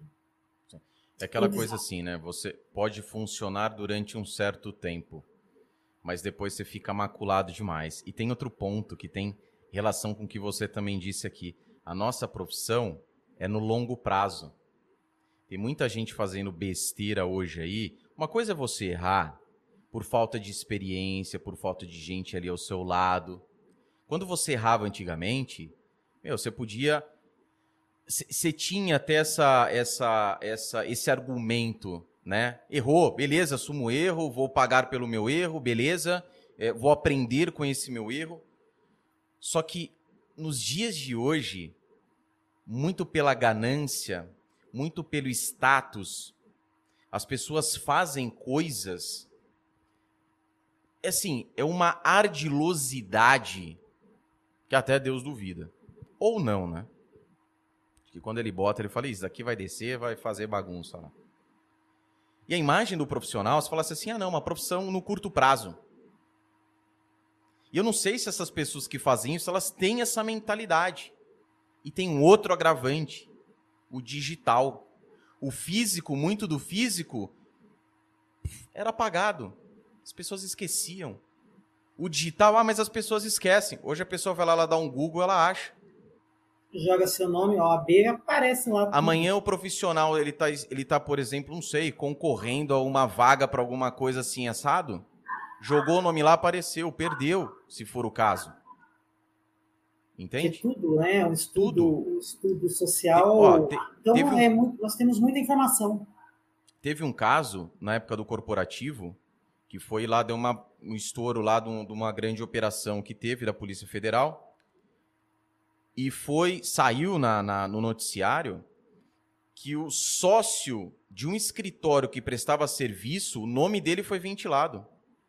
Só pelo fato do nome dele ser ventilado, quase fez com que o escritório. E quase que eu falo assim, ó, teve que rebolar ali para o escritório não perder a conta. Olha que louco! Por causa de um sócio, um grande escritório que eh, recebia uma, uma, uma quantia por mês muito boa, perdeu. Entende? Olha o quão é importante. E aqui eu não estou falando de injustiça, é piriri pororó. Mas, porque às vezes a pessoa tem o nome ventilado, enfim, porque injustamente. Acontece, ok. Sim. Mas para quem faz focando em algo errôneo, cada um é cada um, o livre arbítrio, cada um toma a decisão que quer. Mas o conselho, se eu fosse falar, dar para essas pessoas, é exatamente isso. Pense no longo prazo. Ou você vai ser desse jeito durante todo esse tempo. Porque não vai se sustentar. Não vai. Ah, não, não vai, vai, mesmo. Ah, porque hoje a, as mídias, tudo não tem limite.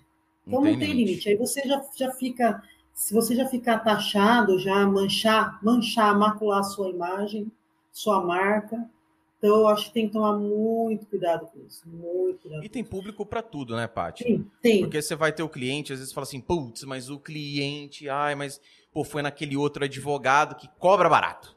Vamos falar assim, o principal que cobra barato. Ótimo. Aquele cliente procura profissional que cobra pouco.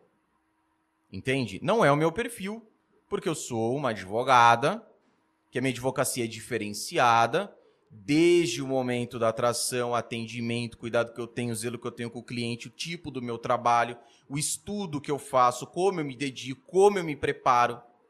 E isso tem um preço. A pessoa que ela chega até mim, outro dia, olha só, uma advogada me procurou, estava até certo ponto chateada, porque até então ela não tinha recebido o motivo do cliente. Ela falou o seguinte, falou, putz, JR, tô chateada, uma aluna. Estou chateada porque o cliente, é, que já faz um tempo que está comigo, e ganhei uma grande ação, inclusive, com ele recentemente, e ele deixou o escritório e foi para outro advogado. E eu não sei o motivo. E eu expliquei para ela, falei, pode ser vários motivos dele. Algo que às vezes ele sentiu no meio do, do convívio de vocês que não agradou. Pode ser questão financeira, porque acontece. Não é porque o cliente está com você, nesses momentos. Eu fiz um, uma, uma série de lives advogando na pandemia. Que eu falei para os advogados, nós sabemos que os advogados também têm as contas para pagar, enfim, mas é um momento de equilíbrio. E uma das coisas que eu disse é o seguinte: nesse momento, entenda também o lado do seu cliente, porque ele também está passando por dificuldade. Então, equilibre isso. Às vezes você vai ficar cobrando integral ali durante o mesmo tempo e o, né, o cliente está sufocado, enfim. E foi bem nessa época. No mesmo dia, horas depois que ela tinha comentado isso, porque realmente você fica só, né, conjecturando, será que é isso, é, é, será que é aquilo, você achando, e horas depois o cliente mandou, agradecendo demais, ela até mandou o print da conversa no WhatsApp, e falou, falou assim, ó, doutora, infelizmente, eu troquei de advogado, porque eu não tinha mais condições de pagar o seu trabalho. Eu sei que o seu trabalho é melhor do que o trabalho dele, mas eu não tinha mais condições de pagar os seus honorários. Porque era uma paga mensal, enfim, o modo que ela cobrava ali. Poderia ela ter conversado, mas já estava né, com outro advogado também, enfim. Aí a importância da comunicação. Quando eu falo para as pessoas, se interessem pelos clientes de vocês, pelos negócios dos clientes de vocês, nesse momento de pandemia, agora vai muitas cidades agora a partir de segunda-feira, agora a partir de segunda, né? A partir de segunda-feira, pum, vão fechar. Não sei se Mogi vai fechar. É, aqui Porque aqui na minha cidade, em Jundiaí, eu ando na cidade, parece que a pandemia, Covid, passou reto aqui foi embora. Ele saiu de Campinas, ele saiu de Campinas e falou assim: ah, não, Jundiaí não. Vamos para São Paulo. Não vamos ficar aqui. Porque a galera aqui tá no oba-oba violento. Você passa no fim da tarde na principal avenida aqui, porra, parece maratona de São Silvestre. É, correndo, sem máscara, máscara no queixo, máscara... É maravilha, né? Deve falar pra galera aí, falou, ó, tá sobre... deve estar tá sobrando leito aqui, né? E ó, agora parece Fala, que o negócio não tá só pegando os idosos, né? É, tá geral. Tem muita gente jovem aí, então. Tá. É. Então o que, que eu falo, pessoal? Nesse momento, nesse momento, o fato de se interessar pelo cliente, pelo negócio do cliente. Quantos advogados sentaram com seus clientes e conversaram, e principalmente aqueles renegociaram, principalmente aqueles clientes que pagam mensalmente, empresas, por exemplo, que têm um contrato mensal. Quantos?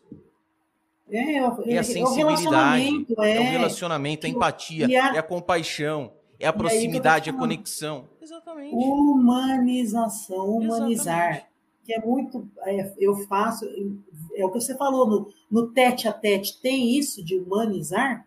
Porque o cliente, se ele, se ele, se ele tem a sua confiança, se ele tem aquela afinidade com você, ele não vai te largar. O que ele vai, vai fazer é renegociar. Vamos ampliar, vamos, vamos colocar aí, pagava em 5, 10, vamos botar em 10, vamos botar em 12. Botar... O, o, pode ser que o processo se estenda, se estenda como pode ser, ele não vai deixar de pagar. Falo, e tem outra coisa, tem outra coisa que você que você disse que me remeteu também a outro ponto que eu bato nisso também. Tem que entender que não é porque você ganhou a ação que o cliente não vai te deixar. E que não é porque você perdeu aquela ação que o cliente vai te deixar.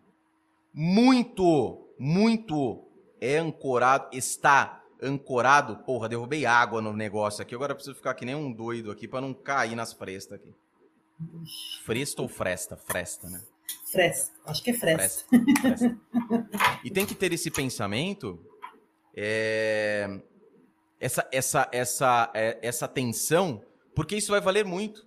Isso Eu sempre falo o seguinte: isso acontece com nós. Isso acontece conosco. Às vezes você comprou um determinado produto que você, meu, não ficou legal ali naquele momento, mas você continua frequentando aquela loja comprando aquele produto. Por quê? Porque o atendimento é bom. Porque de 10 vezes que você comprou, uma acabou não dando certo. Beleza. Ou é a primeira vez que você compra, que você contrata aquele profissional, deu alguma coisa no meio do caminho, mas ele se propôs a corrigir aquilo a consertar aquilo, dando exemplo aqui também. Porque tem muita coisa que é hipocrisia, né? A pessoa fala assim: não, comigo, ah, fulano fez isso. Só que ele faz com exatamente com o próprio cliente. Vamos falar de novo na questão da faça com os outros aquilo que você quer que faça com você. com você. Eu também tenho esse lema. Né? Gentileza gera gentileza. E outra, né, Pati? É aquela coisa assim. Não faz sentido, na minha cabeça, nunca fez, você atrair o cliente, mesmo que ele é indicado, tá? Porque é para a pessoa te indicar, é porque ela confia em você. Seja um parceiro, seja sua mãe, seja o seu pai, sua esposa, seu marido, seu amigo, quem for, seu colega, aqui, quem for. Só cortando, aquilo que você falou antes, se não for bom, depois ele vai, não vai falar, vai falar é para você, poxa, olha o que você me indicou. Viu? Eu, eu, eu já cheguei a falar para não é amigo, mas uma pessoa próxima a falar para ele, fala assim: "Eu não, enquanto você não melhorar a qualidade do teu trabalho, eu não vou te indicar". Como pessoa excepcional. Agora como profissional, por quê? Eu estou te indicando. Eu não vou me sentir bem sabendo da qualidade do teu trabalho, indicando uma pessoa. O que, que você vai falar? Vai lá, vai no fulano. Pô, o cara é bom, o cara é bom. Eu sei que o cara não é bom, Entende? E muitas pessoas acabam fazendo isso, por quê? Porque tem a comissãozinha ali, é um cascalinho que vai ganhar. Perde ele, perde você. E mais, perde mais você do que ele. Sim. Então, voltando no que, no, no que eu disse, para mim não faz sentido algum você atrair a pessoa, atrair o prospecto, converteu, vendeu o serviço, você fez o mais difícil. E perde esse cliente. Você, repito, você pode perder por N motivos. N. Ah, o cliente não tem mais, é um caso pontual, que nem família. O pessoal não fica ali, o exemplo da, do direito das famílias, que não é só isso, tá? Mas só para a gente também colocar aqui. Divórcio. O pessoal não vai ficar todo ano ali divorciando. Oh, esse cliente é fixo, uma vez por ano ele vem aqui para divorciar. Só que ele tem a rede de contatos dele para indicação. E se você, porque quando a gente fala em fidelização, sempre pontua isso. Fidelizou, ramifica. Caminho A, caminho B. Caminho A, o cliente continuar contratando seus serviços dependendo da sua área de atuação, da prestação daquilo, daquilo que você oferece. E o B, que é o que mais acontece, é a indicação. Então, desde o começo, você tem que saber o que tem que ser feito. Fazer, saber, logicamente, fazer do jeito certo. Porque senão perde, né? Exatamente. E outra coisa também que eu acho que a gente tem que prestar atenção hoje para não judicializar tudo. Eu eu tô descentralizando. Sempre é, de um tempo para cá já venho pensando nisso, praticando mesmo e agora estou bem é, árdua na, na missão de conciliação. O caminho para mim é esse, conciliação. Teve outro dia, eu demorei quatro, cinco meses para sair um divórcio. Por quê? Trouxe os dois, reunião, reunião, grupo de WhatsApp, reunião dali, alinha isso, alinha aquilo. Sim. Aí vão falar, poxa, mas você tem a paciência de ficar. Por que não? Dilui os honorários naquele tempo. Você está trabalhando, só que também homologou e um mês você resolveu a questão. Você está livre e algo que fica, as duas partes ficam satisfeitas. Sim. Porque se você é, só pensa em litigar, litigar, litigar, litigar, vai chegar uma, um, um, uma das partes não vai estar satisfeita. Que quem vai decidir ali é o juiz, concorda? Então, sempre um lado vai sair perdendo. Ou às vezes até os dois, né? Que não é aquilo satisfatório. Então, eu acho que a conciliação daquele que não é aquele, não é os dois, não, é os dois ganham, porque vão vai chegar algo, a um consenso onde as duas partes vão ganhar. É negociação, né? O espírito na negociação. Então, só que é, o próprio advogado, às vezes, não está aberto e não quer isso. É o que eu vejo. Tá? Não está aberto. Quando vai na, é, penso, chegou numa audiência de conciliação, não estou falando de instrução e julgamento, não, tá? Estou falando da audiência de conciliação. Ali eu acho que é uma audiência mais para as partes, a gente acompanha, para eles conversarem. Eles estão ali respaldados por nós. E tem advogado que não deixa o cliente dele falar. Quer dizer, ele, ele acaba ali com qualquer possibilidade de acordo, de conciliar. Eu tive um problema tem um mês, numa guarda, algo sério. Chamei a, a advogada e o cliente pedi para vir no escritório. E eles vieram. E assim, ela veio armada. E eu cheguei lá, conversando, ela virou para mim e falou assim: Doutora, eu, eu achei que a gente, que eu avisei meu cliente, eu achei que eu viesse aqui para entregar a criança. A doutora entregar criança, a gente negociar a entrega da criança. Eu não vim preparada para acordo nenhum. Foi assim. Quer dizer, se o cliente quisesse alguma coisa, ela tinha acabado com todas as possibilidades com aquela forma que ela falou. E, eu, e, o, e o próprio advogado, eu, eu penso que ele tem que estar preparado para tudo. Quando ele é chamado para uma reunião, ele tem que estar preparado para conciliar, tem que estar preparado para sair de lá sem. Agora nós vamos ingressar com uma ação, é, vamos fechar esse acordo, mas ela ali ela acabou com todas as possibilidades. Resumindo, eu falei, então a senhora vai optar uma busca e apreensão de uma criança, algo tão agressivo. É isso que eu estou entendendo? É. Eu falei, só que vai, fica bem claro que assim, ó, eu, eu, eu acho que a gente tem que, eu, Patrícia, tenho algumas coisas que eu não faço porque eu, eu acho que tem uma, algo menos agressivo para a gente colocar. Então, eu penso que a gente tem que ir sempre para o menos impactante na vida das pessoas. Eu fico pensando, eu falei pontuei isso para ela, doutora, vamos resolver de outra forma. Imagina uma busca, uma criança é oficial de justiça, é polícia, a vizinhança, assistente social. É uma marca que vai ficar. Vamos conversar. Não. Então, o que, que eu posso fazer? É, criança é zica, né? Uma das coisas que me então deram uma, uma, uma, uma, uma distanciada do família é justamente essas questões. Tanto é que eu falei, falei no início, né, do direito imobiliário, familiar, que eram eh, relacionados a, a, a até divisão de patrimônios imóveis, quando tinham lá os imóveis, porque criança, eu passei, eu atuei no direito das famílias também por um tempo, e toda vez que envolvia criança é uma delicadeza. E aí o que, que eu via muito? Você com certeza é, vê isso constantemente.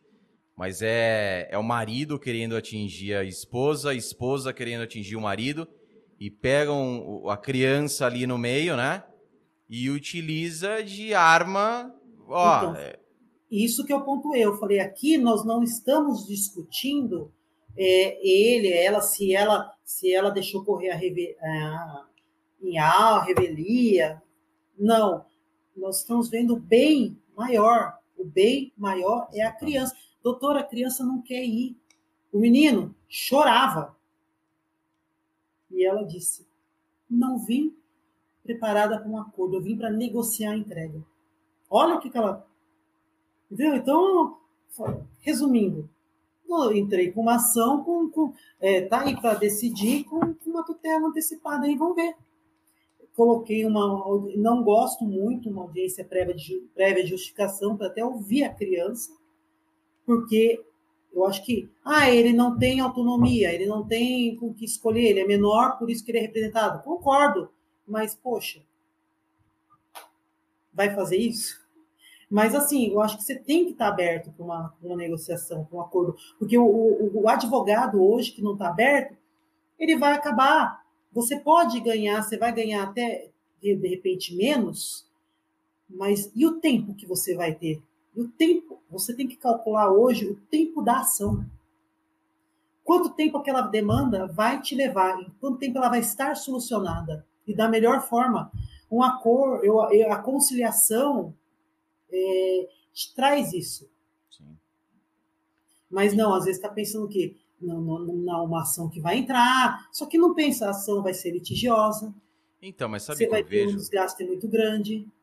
Ô, Paty, eu, tem, tem, eu vejo muitos advogados nessa pegada, né? Porque em um momento foi até dito, né? É, ó, cobre menos no extra judicial e no judicial você cobra mais. Aí ele fala assim, pô, então do que cobrar menos, eu quero ganhar mais. Então não vou nem me esforçar, é, eu vou entrar, nem que eu tiver que fazer alguma coisa judicialmente, tá? Mas o advogado ele pode ganhar inclusive mais se ele souber como vender Concordo. essa solução, explicar ao cliente como um, um, um, argumento para o cliente tirar da cabeça até essa questão de não, eu quero entrar. Falando especificamente é, é, do, uma, é, do direito das famílias, nessas questões, com essas peculiaridades, onde emoção à flor da pele, é marido e esposa naquele, naquela, naquela, naquele litígio. Olha só, é uma estratégia que o advogado é uma estratégia que o advogado ele pode utilizar que desestimule, pegando na parte financeira, para a pessoa falar: beleza, doutor, vamos fazer de tudo então para resolver essa questão aqui. Então, na minha, na minha opinião, hoje, se você falasse um motivo porque os advogados não partem para essa negociação, para essa conversa prévia, é claro que nós sabemos que, já abro e fecho aqui o um parênteses, não são todos os casos, todas as áreas que a gente consegue isso. Mas sempre que possível, e não fala assim, sempre que possível, durante até mesmo o processo. Não, estou falando antes, antes. Estou engessando bem aqui nessa questão pré. Algo é, mesmo. Exatamente, exatamente. Mas na minha, na minha visão é falta de preparação. Por quê? Também tem uma, uma justificativa para isso. Porque o advogado é na bitola, muitos, muitos, bitolados na parte material e processual, material e processual, material e processual. A habilidade que ele tem desenvolvida é essa. Ou a mais desenvolvida é essa. ele não tem desenvolvido uma negociação, ele não tem desenvolvido uma comunicação assertiva, ele não tem estratégias desenhadas para que ele possa fazer isso. E quando ele não tem, bate o que? Insegurança. Para que caminho que ele vai? Eu vou no caminho que eu sei, que eu me sinto seguro, que é a parte do processo. É, e é um é, baita de um pecado, né? É o que você falou. E, e, e hoje o judiciário, como está, você faz uma, algo dessa forma, você soluciona em muito mais tempo. Então, eu ponho isso, eu pontuo isso. Não, não é você, o advogado, vender é, é, barato, vou baixar. Não. Pontuar. Olha, negociando, sendo é X, se for judicializar, é Y. Vai ter economia, economia para você, economia de tempo, desgaste emocional, que na minha área é um desgaste emocional muito grande. Né? Eu digo para eles, é, que divorciou, dando um exemplo, tá? O que divorciou é o casal. Você tem que ter isso em mente. Jamais a família. É difícil você fazer o cliente entender isso a princípio, né? Ter, o Porque... cliente tem que ter muita, o casal, né? Tem que ter muita maturidade, né? Muita maturidade. Mas aí, é... então, aí eu vou falar, poxa, mas de repente você pega, faça um contratinho amarrado, onde você também, olha, durante a negociação, se voltarem, você também despendeu tempo, você despendeu, você trabalhou, você... então você vai receber X também, porque a pessoa tem direito a desistir, por que não? Todo mundo tem direito de voltar atrás e não quero mais. Ótimo, melhor ainda. Entende? Mas você vai ganhar por isso. Então você tem que fracionar e saber a forma que você vai ganhar. Não é, não é só é, litigando, não é só entrar com ação, entrar com ação, entrar com ação. De repente, você, é o que eu falo, eu, eu, tenho, eu procuro hoje otimizar, otimizar muito o tempo. Tá? E para mim, fazer, eu, eu, não me, eu não fico presa, ah, eu tenho que entrar com ação. Não. Se eu precisar ficar negociando quatro, cinco meses, eu fico negociando quatro, cinco. Parece que tem advogado com tara para ver a sentença lá. Decido. Julgo totalmente procedente. É isso que ele quer. É. Porra, mas demorou, vai demorar um século. Ah, mas é o que eu quero. Né? Ah, é a, porra, é a. Esse, né? Então, é, a, vai, é... é, o que ativa a dopamina do maluco. Ego. Falo, eu já não tenho mais essa pretensão. É, é, tem coisa que. Existem que você... casos. Não existem, tem jeito. Não tem. Casos e casos, claro. Ninguém tá. Porra, isso daqui é a regra. Não. Mas sempre que possível. E aí, a importância do advogado desenvolver. Às é. vezes nós queremos fazer tantas coisas, mas nós não podemos fazer. Porque às vezes também existe um impeditivo legal. Agora, aquilo que é permitido que você faça, a pergunta: por que é que você não faz? JR, eu não faço porque, cara, minha estratégia assim, assim, assim, ótimo. Como eu disse, não é regra. Mas por que, que você não faz? Você pode perguntar isso. A maioria se sente despreparada para isso. Pati, no corporativo, negociava muito. Eu tenho uma, uma relação com negociação que tem a ver também a negociação, tem uma relação também com vendas. Não falando que vendas é sinônimo de negociação, nada a ver. Mas tem essa ligação que uma coisa vai puxando a outra. No corporativo, eu já falei isso é, algumas vezes, é, porque você tem que saber negociar, colocava um preço, colocava um preço, ó, eu fecho por tanto.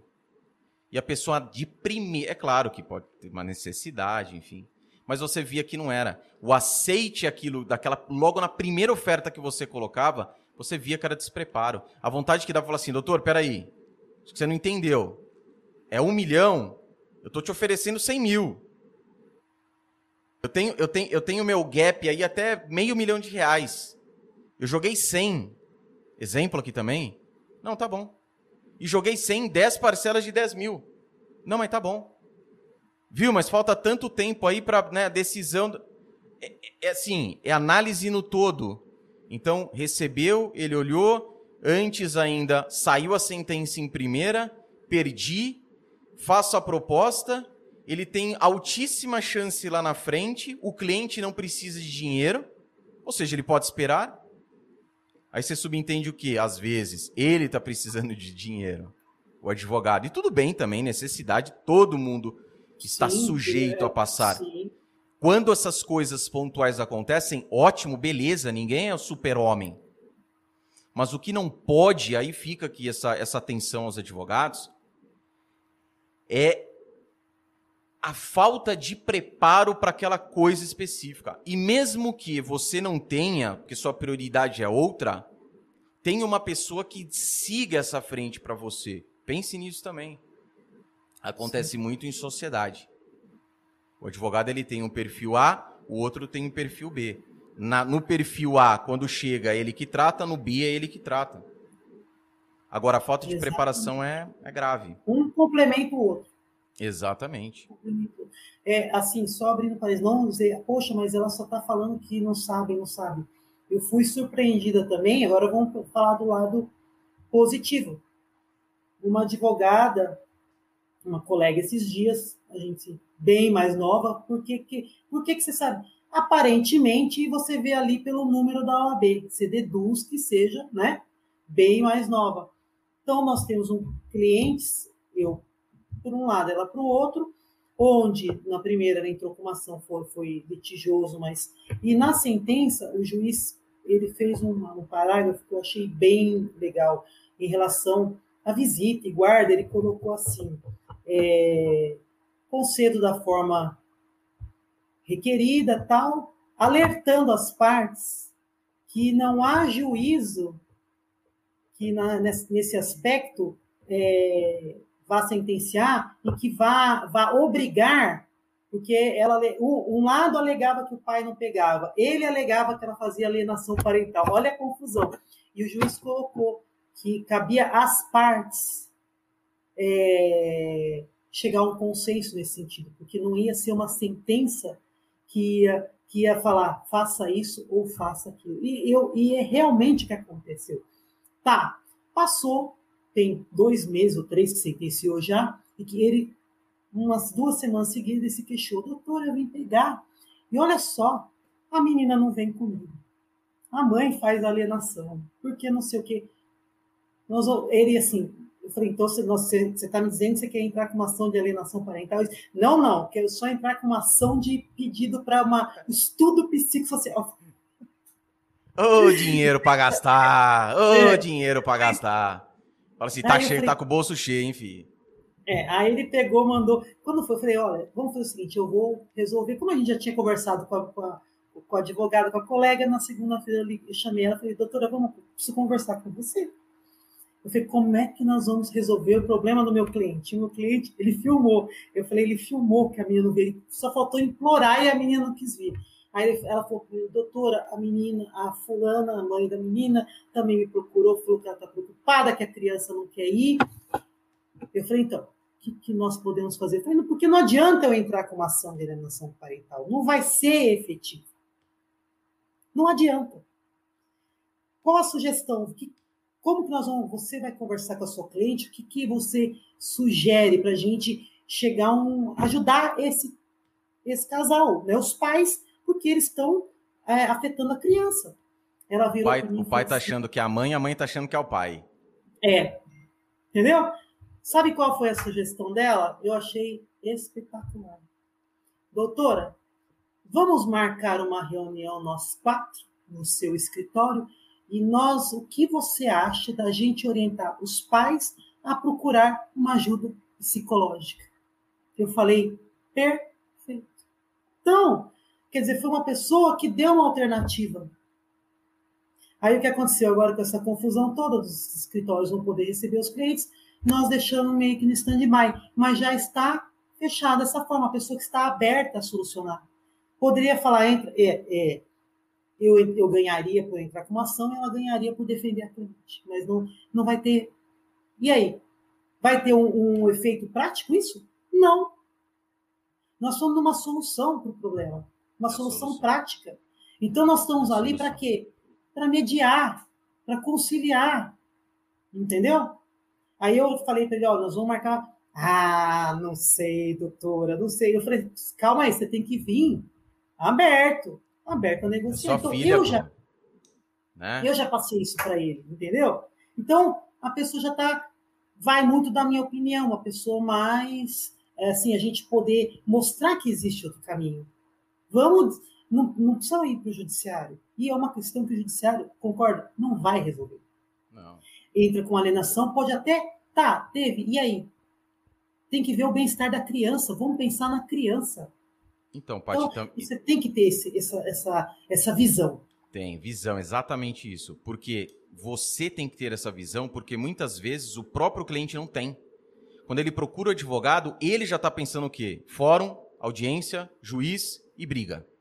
Tô, tô generalizando aqui, tá? Minha conta e risco. Ele já está pensando nisso. Quando o advogado tem essa visão, tem essa sensibilidade, tem esse bom senso, né? Tem outras que eu falei, outras habilidades desenvolvidas.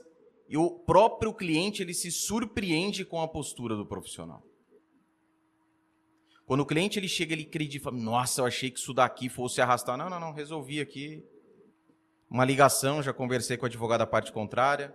A gente vai resolver aqui, só vou precisar porque já foi peticionado. A gente vai peticionar em conjunto, resolveu, acabou. Eu lembro você falando desse contato da, da, da, com a advogada. Eu tive um caso no inventário. Inventário é uma delícia, né? Eles inventaram que assim, o pai deixa porra, uma cidade para os filhos, né?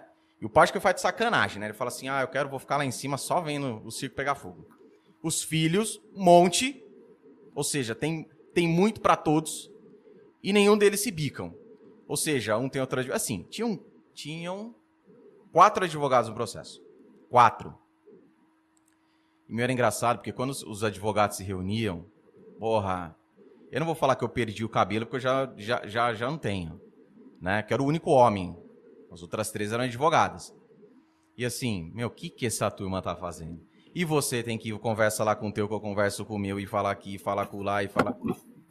Duas vezes eu passei por isso. Uma nessa questão de inventário, porque inventário tem essa, né? Ele, ele, ele, ele perdura por muito mais tempo.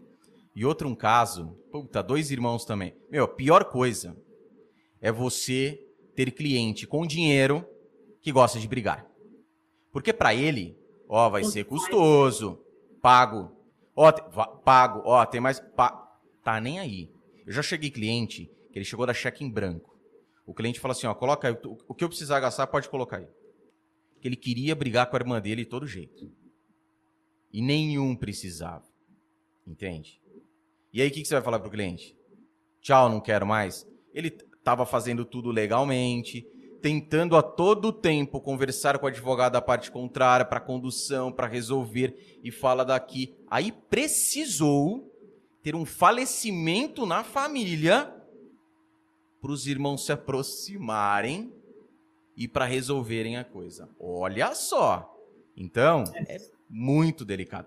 Que se você não tem esse jogo de cintura, não sabe a condução, complica. Você fica louco. Você vai ficar mais louco que os clientes.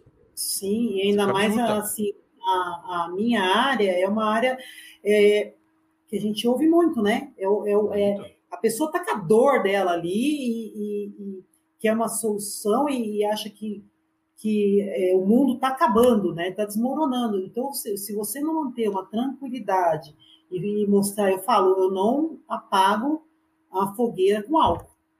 Eu é, falo, às vezes a, a pessoa tá, tá, fer, tá borbulhando, tá fervendo, eu falo, calma, calma, não é assim. Não é bem isso. Às vezes você sabe que é, mas se você colocar pilha, nossa senhora, vai lá e pega o outro pelo pescoço. Você e sabe tem, que pega. E tem advogado que quer mostrar serviço e ele faz isso. Puta vida. Chegava assim, você então sabe o que você está fazendo, o que você está fazendo é certo, não, né? Olha, eu falo que, que tá hoje tá eu quero, é, é, eu quero tranquilidade, paz. As coisas que me tiram muito o sono, embora algumas tiram, mas a paz. Hoje eu aprendi também a falar não para cliente. Não, ó, isso eu não vou pegar, não, não. Demitir cliente se for preciso, né? Porque tem coisa que não dá. Eles têm que, eu falo, e tem, ou você confia naquela pessoa que você contratou, ou não. Quem, quem, você, eu sei a sua dor, mas o técnico sou eu, calma aí. Né? Porque como eu, eu tinha um cliente que ele despencava mensagem de noite, de noite, de noite, de noite. Teve um dia que eu falei, Não dá. Aí tal coisa. A doutora, no grupo que eu fiz está lá. Eu falei assim: escuta, tem tanta coisa, né?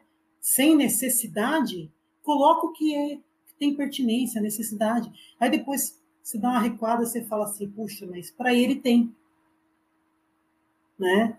É a dor dele. É entender o tem. momento, né? Então, aí você. Você vai, tem. você vai conduzir até o ponto que você acha que vai valer a pena. Não é assim. É, é claro que quanto mais tempo você tem, quanto mais estruturado você está, até deixando isso claro, porque a galera fala assim: ah, falando isso agora é fácil. É, é realmente é, porque quando você está estruturado, você fica muito mais seletivo. Muitas vezes no começo, a não ser que, né, escapando aí, saindo, né, da, da, da aventura processual que a gente falou aqui também, uhum. mas você não tem muita coisa para escolher.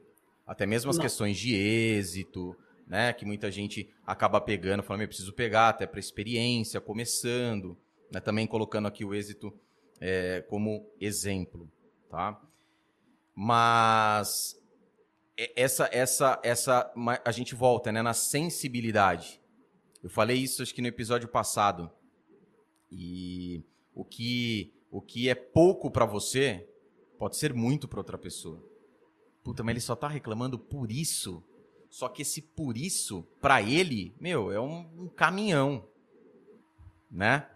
E aí você tem que entender, você como advogado, ter essa sensibilidade, essa perspicácia, até mesmo para facilitar na busca da solução para aquele problema.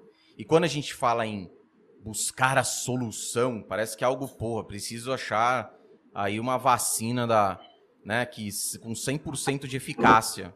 E não é isso. Você às vezes parou, pensou. É claro, quanto mais calejado você fica, a coisa acontece com mais rapidez. Mas mesmo começando, tendo essa consciência, fica mais fácil e mais assertivo naquilo que você vai procurar o caminho. E muitas vezes o caminho, pelo menos nesse primeiro momento, não é o judiciário. Nesse primeiro momento não é. A gente sempre faz as tratativas, né? O, a, o que a gente vê bastante, a, os comunicados extrajudiciais, que na minha opinião, meu, comunicado extrajudicial, você pode, se você pegar 100 comunicados extrajudiciais, 99 deles, para ser bonzinho, para não falar os 100, o caráter ali é totalmente intimidatório. Precisa falar, na minha opinião, precisa falar assim, ó, se não fazer isso daqui que eu tô falando, eu vou procurar a justiça. Precisa falar. Mandou um comunicado. Ô, doutor, tudo bem? Ó, recebeu aí o comunicado, ou pro, direto para o cliente, se não tem advogado constituído, para a parte contrária. Conversa. Desarma.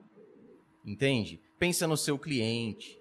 Pensa que resolvendo aquele problema para o seu cliente, mais rápido ele tem a possibilidade de indicar os seus serviços mais tempo, você também bem colocou a questão da otimização de tempo, mais tempo você vai ter para prospectar novos clientes. Pensamento. Entende? Isso é importante, porque. É importante. Exatamente. Exatamente. Esse equilíbrio, né? Quanto mais. Eu penso. Pega algo complexo, quanto mais rápido você tenta resolver, lógico, com toda a sua habilidade, né? Não é mais o resultado, porque cliente, para ele, o que interessa é o resultado. Sim. Não é? Então, você tem que pensar no resultado e, e, e monta uma estratégia para chegar naquele resultado da melhor forma e mais rápido possível. E sempre claro com o cliente, né, Paty? Sempre a clareza ah, com ele. Clareza. Preto no branco. É outra coisa eu que eu aprendi que também não muito. Não tem preço. Clareza. Honestidade. Honestidade. Ética. Então, é, o negócio é assim, tem certeza que é? Tudo bem, existe risco X, Y e Z. Nesse aspecto aqui tem esse risco, e nesse outro tem assim. Eu, eu sempre mostro tudo isso, clareza, clareza. Mostra é, o caminho, como né? a gente, sim, muito, existe muito isso no, no direito internacional, tá? Como a gente lida muito com a parte da cidadania, é, e é um, é um, lado muito também administrativo, tem um lado administrativo. Vira e mexe, tem um provimento, tem alguma coisa, tem algo do consulado, ele é, faz e desfaz, sabe? Então você tem que estar atento ao momento. E, e muito, acontece muito, isso o tempo foi mostrando. Então, é um contrato cheio de detalhes. Por quê? Porque existe essa, essa mudança muito rápida. Você, você, você contratou um serviço, olha, é, a gente tem parceiro na Itália, porque os, os, as, as cidadanias, os, os, pedidos internacionais, é, direto no Tribunal de Roma, tá? Quando nós começamos com essa prática, já tem uns quatro anos que começou esse, quatro, uns quatro anos começou essa ação lá, você, você conseguia é, em um ano e meio. Já estava prazo máximo de um ano e meio a dois anos sentenciado. Então a gente podia falar com o cliente que em dois anos praticamente já estava com o passaporte na mão depois, com inscrição aqui no consulado, o AIR, enfim, finalizado. Hoje, com essa pandemia, que, que eles estão fazendo? A lei fala que tem que ter, quem é descendente tem dois anos para ter a cidadania. O que, que eles fazem? Dois anos para marcar a audiência. Quer dizer, eles estão dentro da lei.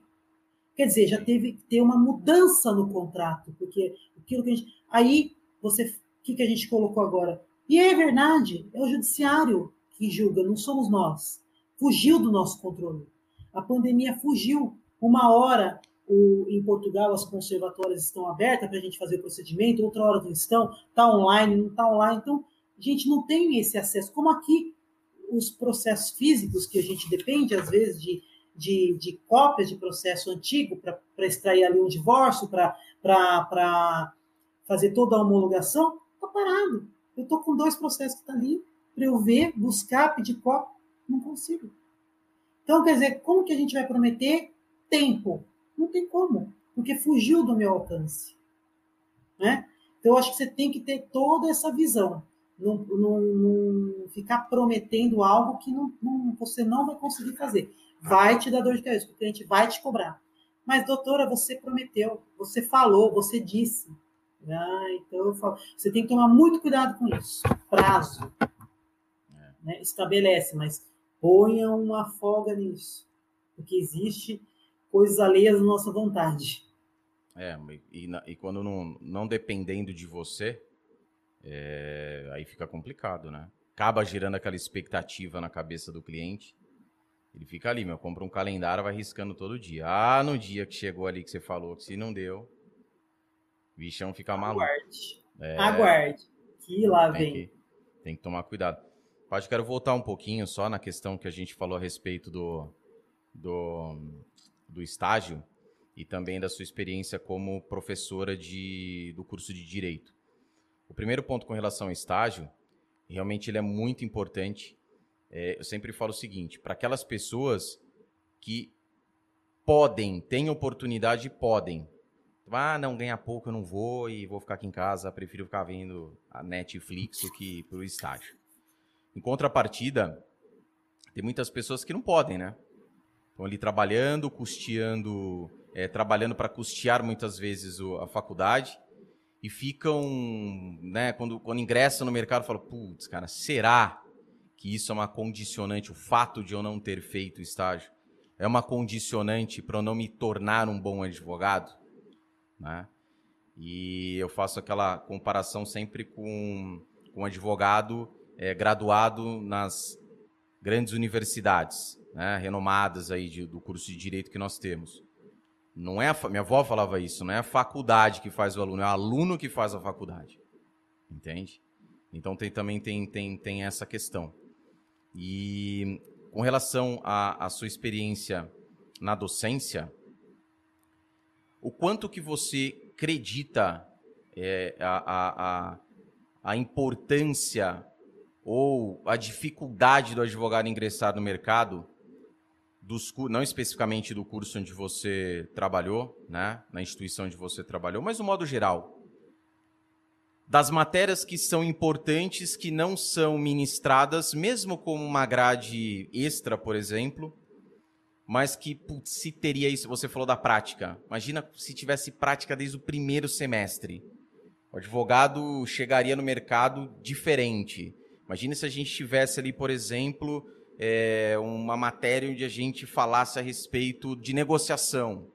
Imagine como para advogado, até dessa percepção do extrajudicial, né? para a gente não ficar aí acionando é, é, é, o, o judiciário, sendo que tem opções prévias.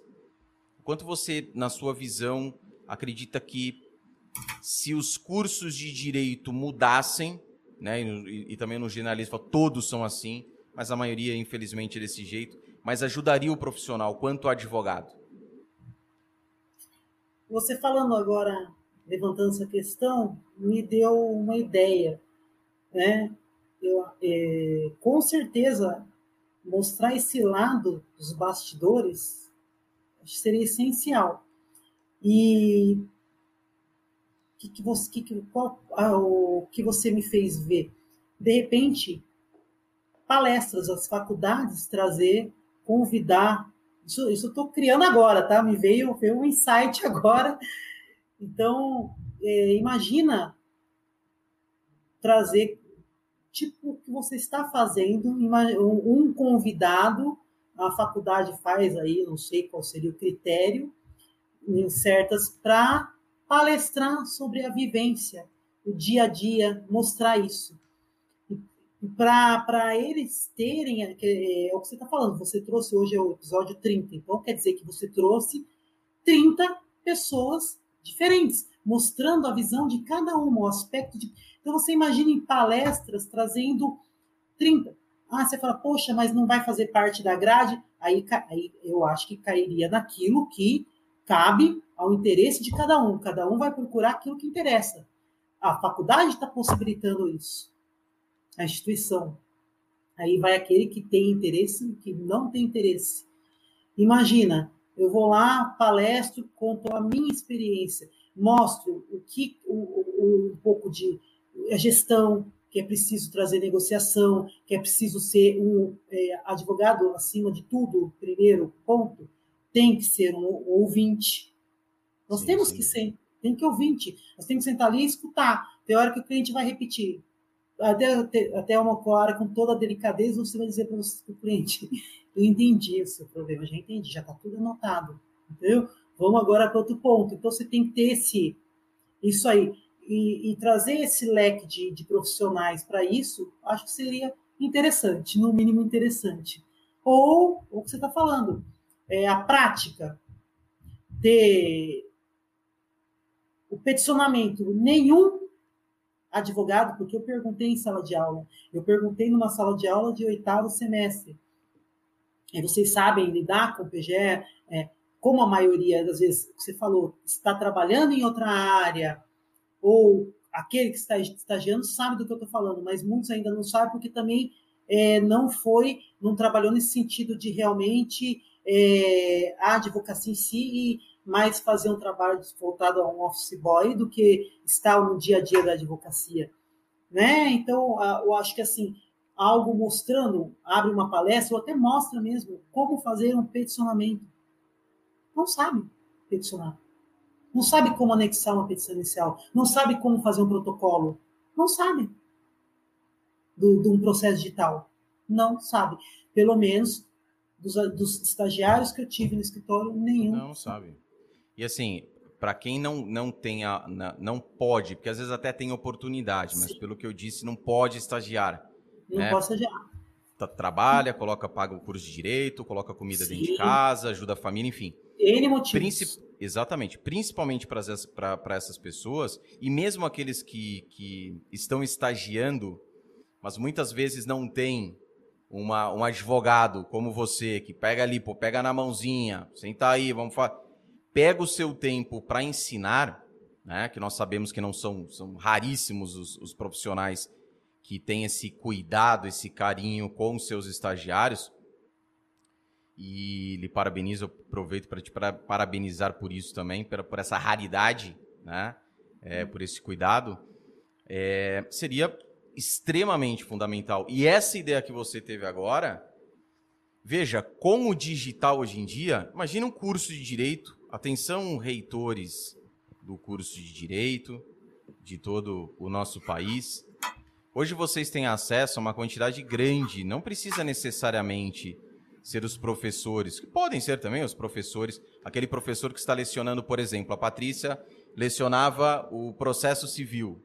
Não tem problema nenhum, num dia específico, faz ali toda semana, dia tal, é, toda quarta-feira, 8 horas da noite, para os alunos, é, com reprise, ou sei lá que horas, enfim, mas um advogado, né? Aí pode fazer até mesmo. A gente fala advogado porque é diferente né, da, da, da questão prática daqueles alunos que querem é, o, o, a magistratura, o Ministério Público, o delegado de polícia, é diferente. A advocacia ela requer muito mais essas questões técnicas, não que as outras não, e é o que as pessoas acabam mais procurando. Então, sim, seria importantíssimo. E o digital pode ajudar, inclusive, nessa questão, né, de mostrar a realidade. É, porque eu... o baque é grande, né, Paty? Então, o baque é grande, você, né? Eu, eu linkei com o que você falou do, de trazer isso para a grade. É, e aí, por quê? Porque aqui, quando eu, eu, a gente trabalhava aqui na UNC, tinha a semana jurídica. Então, Mas é uma vez ao ano só, né? É, então, é o que eu estou falando, uma vez ao ano que trazia convidados.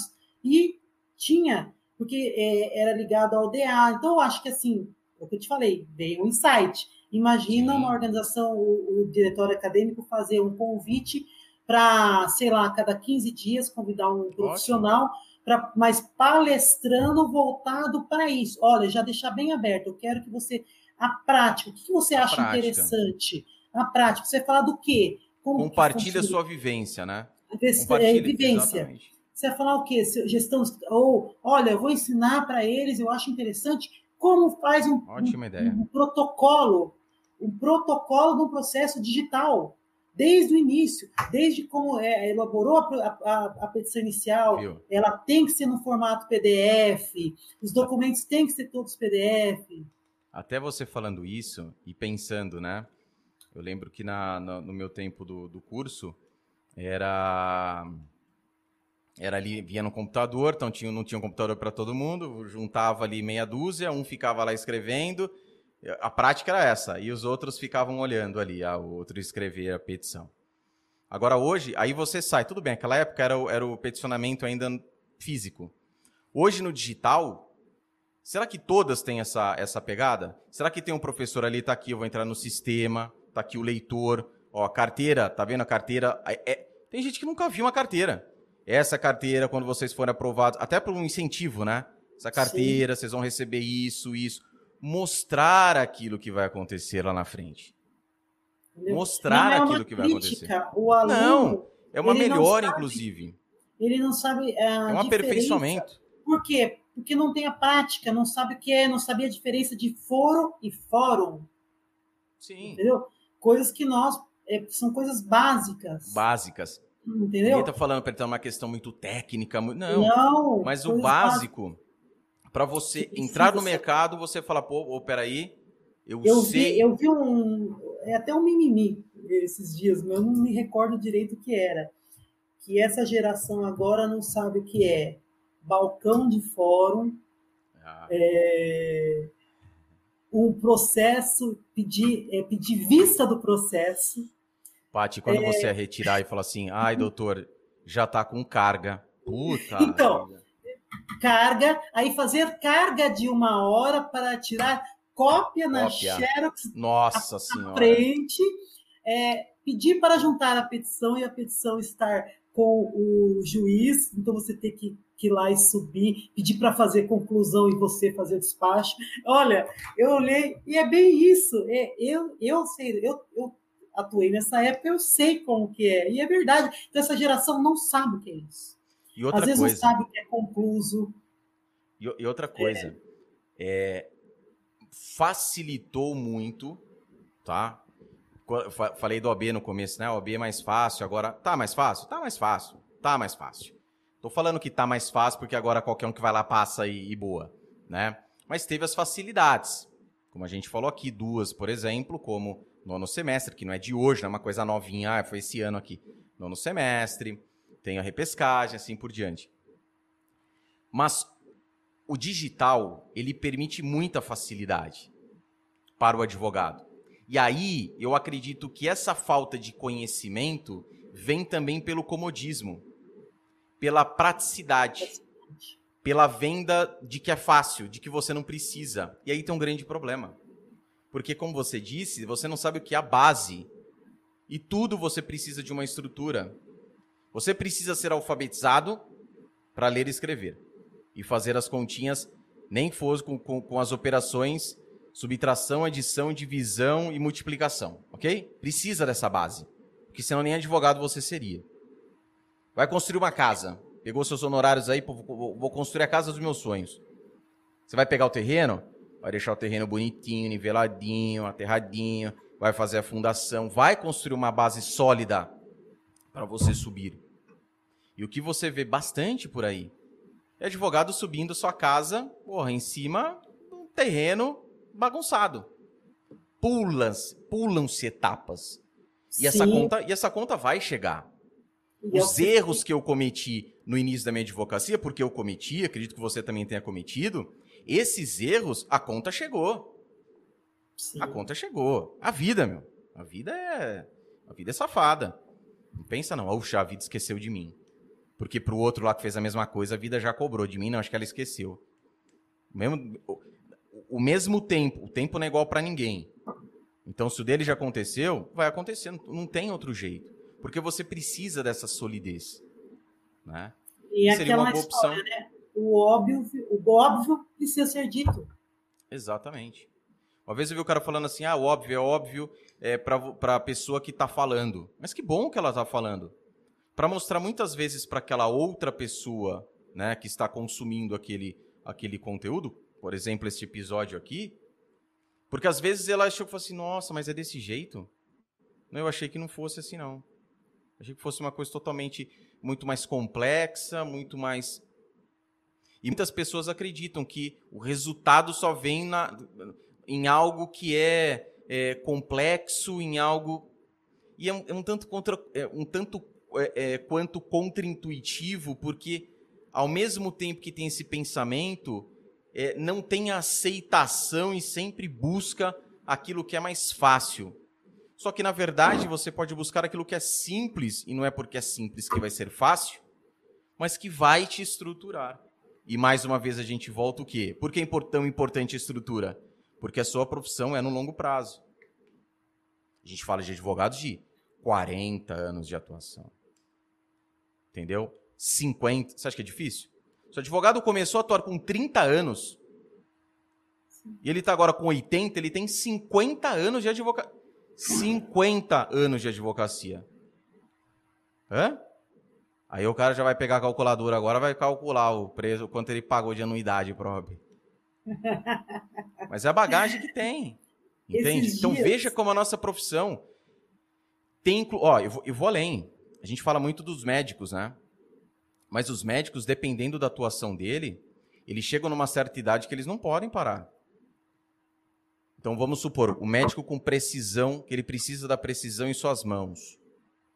Ele chega numa determinada idade, que ele pode ter algum tipo de deficiência, onde há um, um, um tremor em suas mãos. Sim. Entende? A profissão dele está prejudicada. Falando que acabou a vida dele, não, mas está, está prejudicada. O advogado ele vai ficando cada vez mais sábio, pelo menos isso é o que eu vejo nos advogados mais experientes. Ele vai ficando cada vez mais sábio. Não é que ele vai sabendo cada vez mais o direito, porque o caminho ele já vai conduzindo no automático. Mas a vivência que ele tem com a advocacia. Isso é sensacional. Eu já fiz convite para vários advogados antigos, só que esbarram na questão que eles não têm, eles têm essa dificuldade. Eles têm dificuldade com a informática isso e tem uma oh, baita isso, carga de experiência para mas tem a bendita. Senhora. Nossa, põe a gente no bolso. Que, que vai trazer para nós de experiência, conhecimento. Meu Deus do céu. Mas ele é aí que eu ia trazer, eu ia, eu ia até colocar uma coisa agora que você estava falando. Eu fui antes da, de toda essa confusão, e tem o que umas um mês, vai no fórum aqui de eu disse que vem um processo de 1985. 1985 então, veja bem, 36 anos.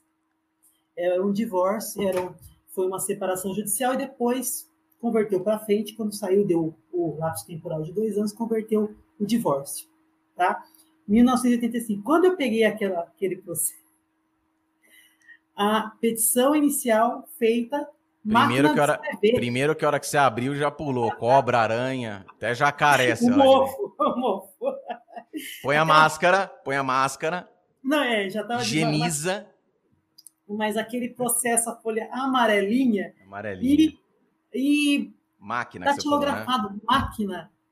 Máquina. Rodada no mimeógrafo, tá? Até hoje tá cheirando álcool. Sim, aqui, porque por causa da cópia, né? Um protocolo. Olha, aquilo ali, eu olhei, eu falei, putz, olha a, que coisa fantástica, né?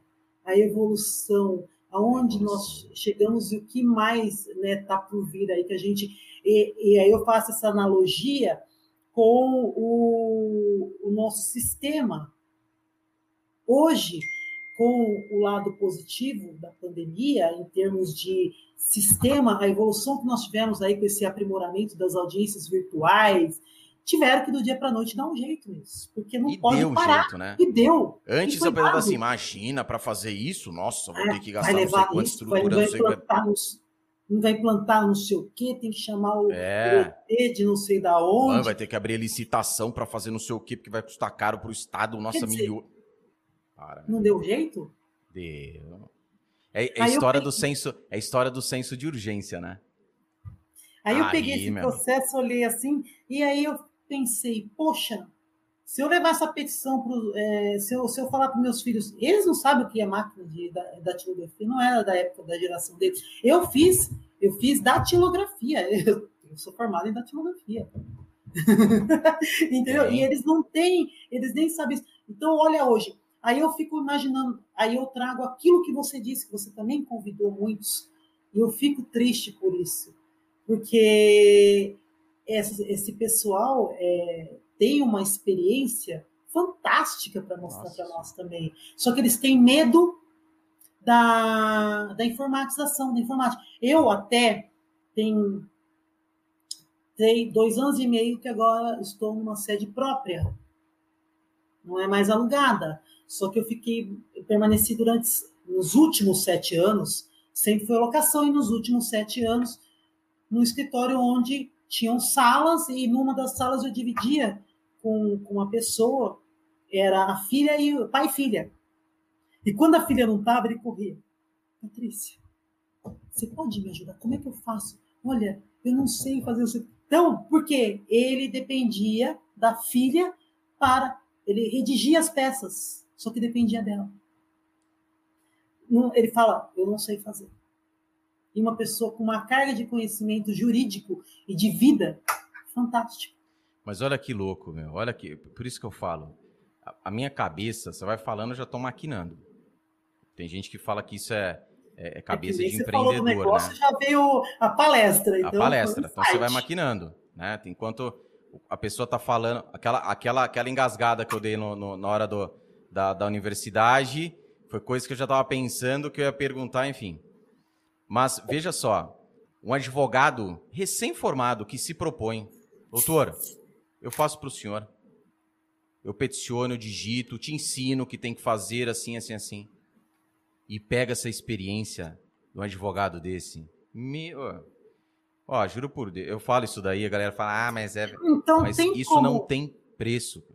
Então, Às vezes você coisa... conhece, você que está assistindo, está ouvindo, conhece algum advogado na tua cidade, que tem anos e décadas de advocacia.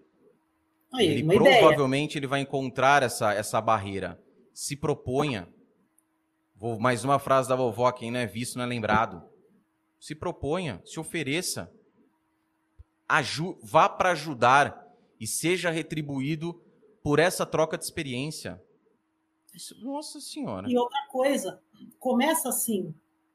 É um serviço que ele pode vir a prestar depois, porque é, ele começa fazendo algo, pode até. É uma dica, ó, uma dica aí, hein?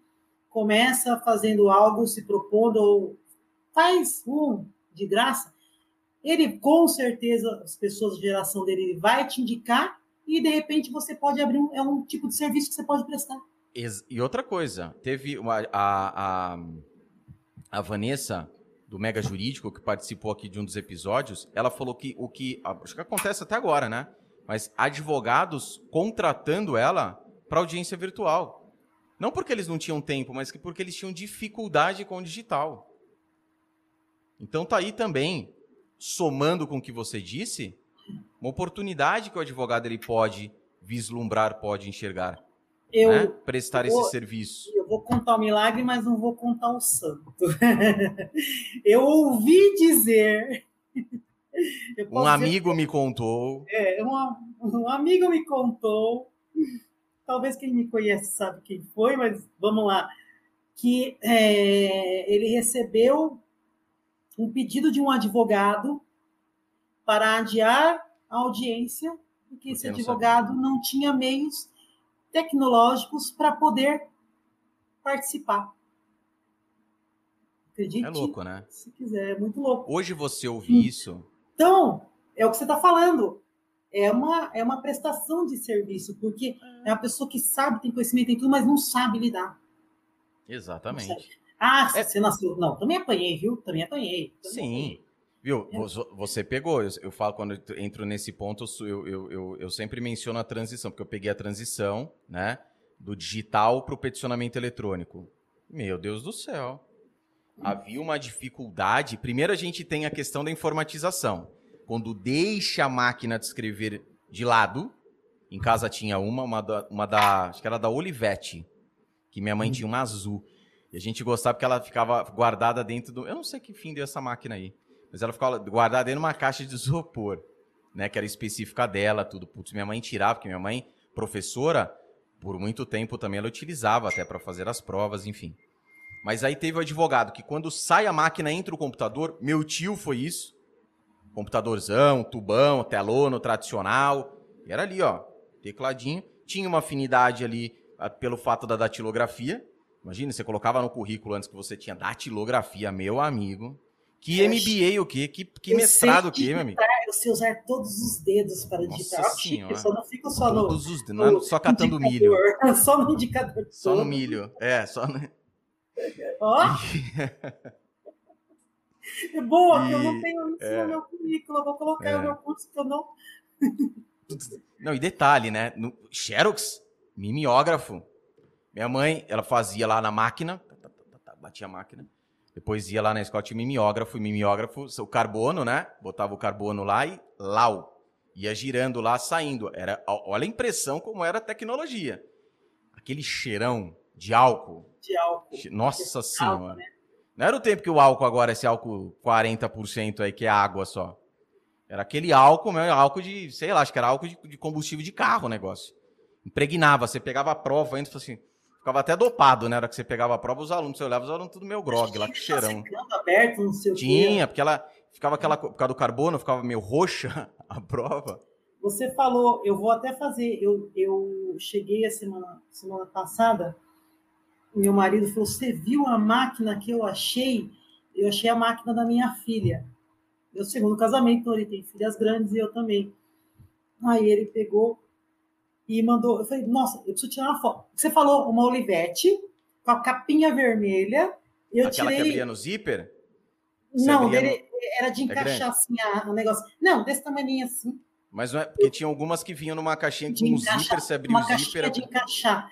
Eu tirei a foto. Eu falei, agora eu preciso bolar um, sabe, um, um post. Um post. Porque, assim, Nostálgico. Assim, vai ser muito legal. Eu vou pensar em algo porque é muito legal. Muitos não, não sabem nem o que é isso. Meus filhos, Exatamente. por exemplo, não vão saber o que é isso. E a questão Aí, é assim. Falei, nossa, eu preciso tirar porque uma máquina. Onde eu vou achar uma máquina agora? Só se for na, na, na antiguidade, né? Antiquário. Tal. Antiquário. Mas eu achei muito legal ele ter. Não, é assim. E outra coisa, é, e o que eu falo assim, esse momento que a gente presenciou, que a gente utilizou isso. Eu lembro do primeiro computador que tinha. Porra, eu lembro que o primeiro minha mãe foi lá, meu pô, minha mãe, minha mãe zica, né? Não ganhava, professora, não, não tinha, mas minha mãe, eu falo, se, se, o Paulo Guedes sair, minha mãe entrar lá, se liga aí, Paulo Guedes. Minha mãe entra aí, filhão, você vai ver esse Brasil virar primeiro mundo. Que minha mãe, malabarista do dinheiro. Às vezes eu acho até que aqui em casa tem, né, tem, tem uma máquina de rodar nota aí. Enfim, brincadeira, Polícia Federal. Daí o que aconteceu? É é, hoje, com toda essa modernidade, veja, nós estamos aqui. Você é em Mogi, eu aqui em Jundiaí, webcam aqui ligada, luzinha bababá, um iPad aqui do lado de segunda tela para acompanhar o que está acontecendo, telefone do lado. E tem muita gente que tem até mais do que isso e não utiliza para o seu avanço na advocacia. Porque isso pode somar demais. E aí você não precisa ter iPad, bibibi, não. Não utiliza o smartphone que tem. Quer um exemplo? Preciso gravar vídeo. Ah, eu preciso comprar um iPhone 12 Pro de 10 mil reais. Aí eu começo a gravar o vídeo. Eu falo, tem aluno meu que grava, faz live no Instagram de moto G6 Plus. E eu falo porque eu tenho um telefone desse também.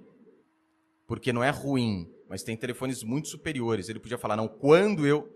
E tem a tecnologia ao seu favor e a pessoa não evolui. A pessoa não faz. E antigamente, ah, meu amigo, é o que tem, vai com o que tem. A gente vai fazer com o que tem aqui em mãos e um abraço.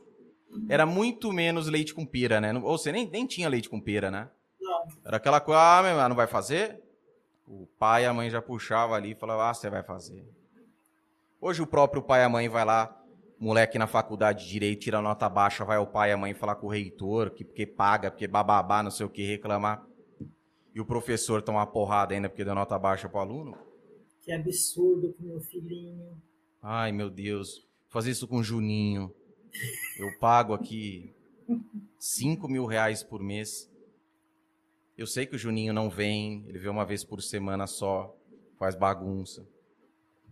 É, você ah. lembrou aquele vídeo que, que essa semana também mostraram dos, não sei se você chegou a ver, dos filhos que trollaram os pais? Ah, no, no...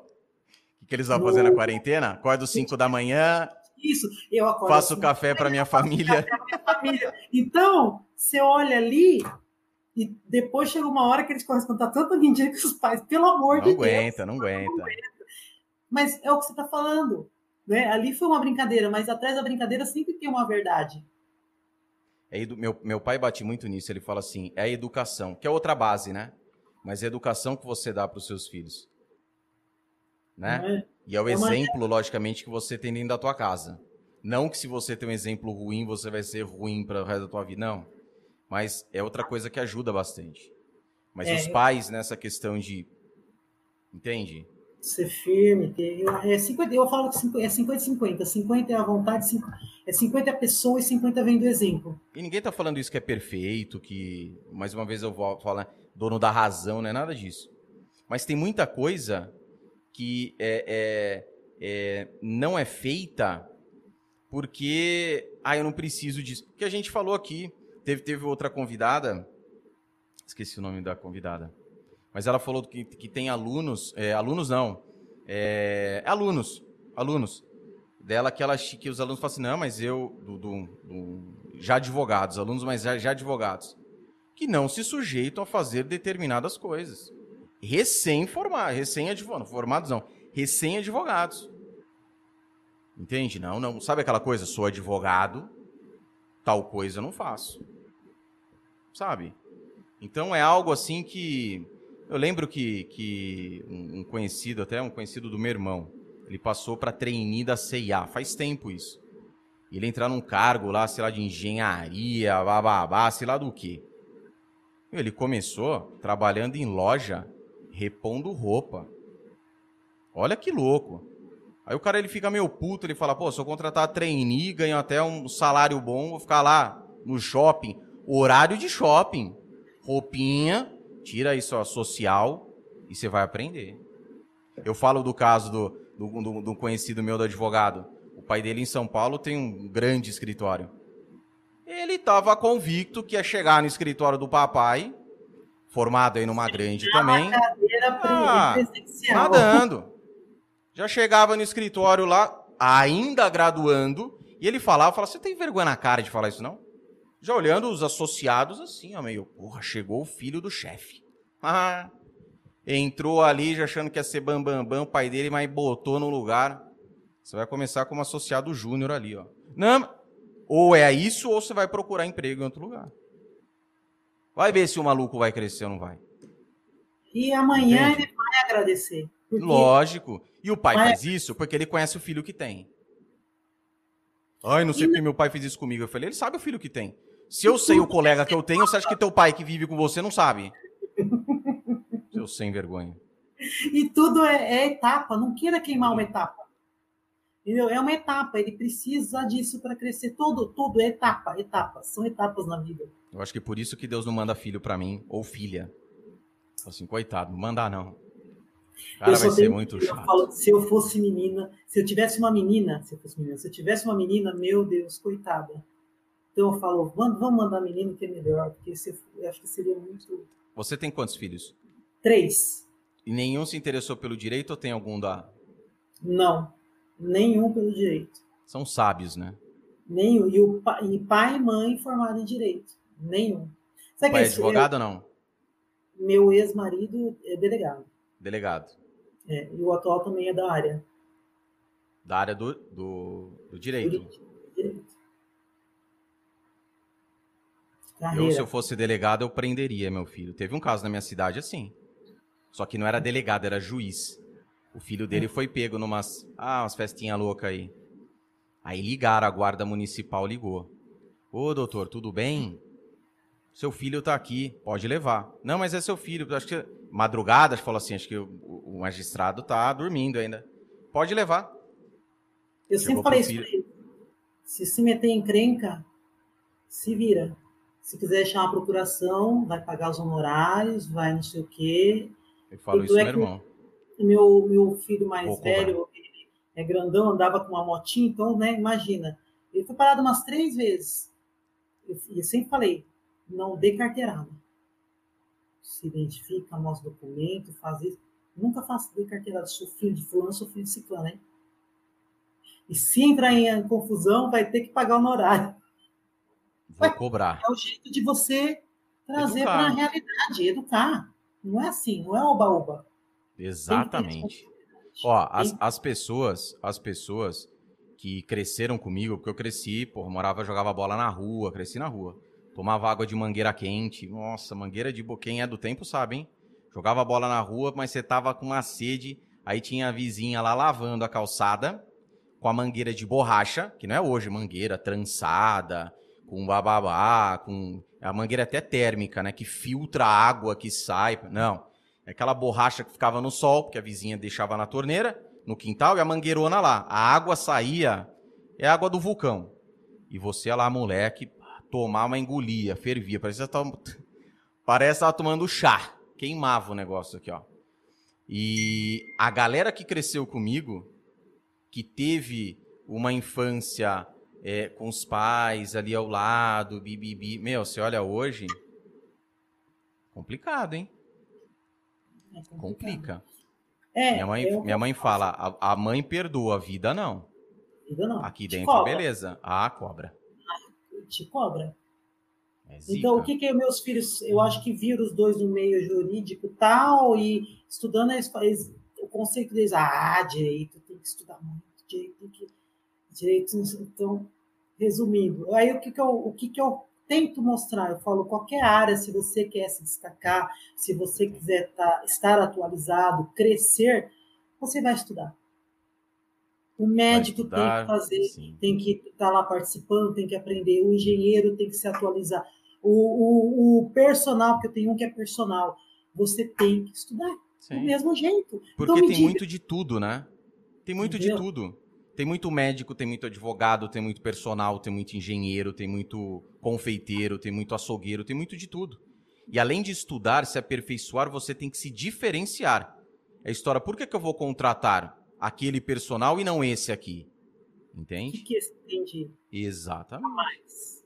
Que é o outro então... problema que tem, falando da advocacia específica, tem muitos advogados que acreditam que pelo conhecimento técnico que ele tem, pela quantidade de, de especializações que ele tem. Pô, mas eu tenho mestrado, mas eu tenho doutorado. e tô... Eu conheço muitos, muitos. Eu conheço advogados, doutores, eu reclamo que não tem cliente. Entende? E aí aquela coisa, não adianta, é importante, vai ajudar, só que não é o que vai condicionar a conquista de seus clientes. E os caras ficam loucos, porque a hora que olha para o lado, vê aquele com uma estrutura menor que a tua, com, às vezes nem especialização tem, melhor do que você. Aí você fala, nossa senhora, tem coisa errada aí. E o erro é nosso, né? Sim. A falha, o deslize aí. Essa percepção, tem que ter essa percepção. Ou, é, o título é importante? É, óbvio que é. é Sim. É bacana o currículo, é bacana para você adquirir conhecimento. É muito bom, tem que estar tá estudando. Mas tem que agregar o lado prático. E agregar com essas coisas que, que a gente está falando. É, é gestão de escritório, é gestão de, das pessoas, é, humanizar o atendimento. Tem que trazer, é, é, um conjunto. É um conjunto. É um conjunto. Então você tem, imagina, um, um, uma caixinha e coloca um pouquinho de tudo e mistura. Hoje você tem que ser multidisciplinar. E a galera entender, escritórios que contratam é, escritórios que contratam advogados associados, é, empresas que contratam advogados para corporativo, tem que entender o seguinte: não é porque às vezes a pessoa ela não tem isso não tem aquilo, que ela não tem outras qualidades que para o seu negócio são muito mais importantes. Muito mais. Eu trabalhei com advogados em corporativo que tinham pós-graduado, bibi, bibi, bibi, meu. Na lida ali no negócio, a coisa, lógico que a coisa não vai funcionar, porque eu estou 100% escorado no meu conhecimento técnico. E funciona o conhecimento técnico? Funciona quando o meu trabalho é somente aquilo. Agora, quando o teu trabalho ele necessita de outras habilidades que sejam aplicadas, aí você já começa a encontrar dificuldades. E aí é uma, uma questão mesmo de, de consciência. Você, e o que você está dizendo é muito claro, na minha visão, é, eu vejo essa diferença daquele que tem a cabeça voltada para advogar o advogado e aquele que, que opta pelo concurso. Porque o que opta pelo concurso, ele, ele quer, ele busca a estabilidade. Né? E, o, e, o, e o advogado não, ele tem que saber, já é inerente dele. E hoje ele tem que ter um quesito que eu acho que é importantíssimo, que é ter empreender. Ele tem que empreender. Ele tem que se virar nos 30, ele tem que empreender, ele tem que ser criativo, tá? Ele, é, ah, como você criativo? Lendo, lendo, é, legal, assiste, tudo tem seu lado, você vai tirar um, um, um conhecimento, uma série bacana, vai tirar um, uma coisa bacana ali para você, às vezes, montar um post, montar alguma coisa, fazer uma analogia, é, leitura, conversa. Então, você tem que procurar se qualificar. Sim. Né? E, e só que, assim, eu vejo isso. Porque eu, é, quando a gente veio, eu já vinha numa pegada, mas a pandemia agilizou esse processo. Então, é, se a gente se virava nos 30, vamos, vamos potencializar isso. Então, eu tive que dar uma potencializada. E o meu marido falou: Ah, eu, eu, eu, eu sou, sou concurseiro mesmo, eu não tenho esse, esse, essa coisa de empreendedor. E não tem. Não tem. É, mas são raríssimos, né? Aqueles que você encontra. É, por isso que fez opção por ser. Por isso que fez opção, pela estabilidade, porque Exatamente. gosta de estabilidade. E tudo bem. Tudo bem. É perfil. É perfil, perfil. da pessoa. Exatamente. Eu já tive por duas vezes duas vezes com depois junto com a advocacia tentei acumular e não foi nem por, por é, duas vezes um, um, um, cargo. Um deles até é, trabalhei no Procon que mexia com, com isso com o direito do consumidor.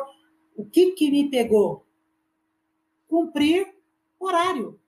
Não que eu não sou uma pessoa que cumpre horário não é ficar limitado na ali porque de repente aquilo é, foi, foi é, o meu processo de criação, de, de gerir as coisas, foi ficando cada vez mais reprimido, Exatamente. porque eu ficava naquilo. E eu vi que eu não saí daquilo. É Até uma estilo, hora né? que eu. Então, meu estilo, risco, risco. Exatamente. E tinha lá, putz, que legal. Tinha o, o salário, o lerite bonitinho, todo dia lá, 5 e 20, dia 5 dia 20. Tinha o, benefícios. benefícios, tinha o, o plano de saúde, tudo ali, bonitinho, redondinho. Mexia com o direito do consumidor, só que eu acordava de manhã na segunda, já imaginando como seria a sexta, esperando a sexta. Eu não, isso para mim não é vida. É. Isso não é vida. Mas Você teve tem que, que passar aquilo. por isso, né? Então, eu, eu exonerei as duas vezes, fui em uma, não falei, ah, vamos mais uma de novo, vamos ver se. É... Eu falei, Quero ratificar se é isso Vamos mesmo. ratificar se é isso mesmo, né? Então, eu admiro, eu acho legal, mas tem, é perfil, é perfil. perfil. Eu já gosto mais do, do risco, da dinâmica, de estar ali em contato. Eu gosto da liberdade. Você vai pagar o preço da liberdade? Vou. O preço da liberdade é, de vez em quando, você ter que trabalhar no sábado, você ter que preparar algo para, no domingo, algo para a semana? É. Mas eu fiz a opção de ter a liberdade. Pô, tem o quê? Um mês. Eu passei uma semana em Minas, trabalhando. Levei minhas coisas, comprei uma.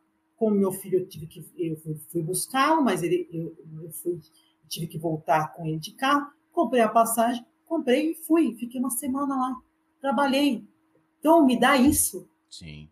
Eu trabalhar, e a gente tem, graças a Deus, uma profissão que se eu falo que a gente tem que ter um notebook, uma boa internet e o certificado digital. Tá feito o negócio. Tá feito o negócio. Você tem relacionamento, network, os clientes, e você trabalha de qualquer lugar. Me deu essa liberdade. Isso eu gosto. Eu poderia ter feito isso se eu estivesse? Não, mas isso foi uma opção minha, escolha minha. Ah, você às vezes não passa. Lógico, inerente, não, não vamos ser hipócritas. Tem os perrengues? Claro. Bônus e bônus, como tudo na vida, né? Claro, óbvio, não é só feito de romar, de rosas. Só vão aqui, nós só estamos falando tem os Ficar romantizando. Claro é, claro que tem. Claro que tem. Só que você tem que colocar a mão na massa. É, pensar, o que, que eu falo? É um processo. Você tem uma ideia, você pensa na ideia, você amadurece a ideia, você planeja e aí executa. Rápido. Executa rápido. Então, você tem que a, a, executa.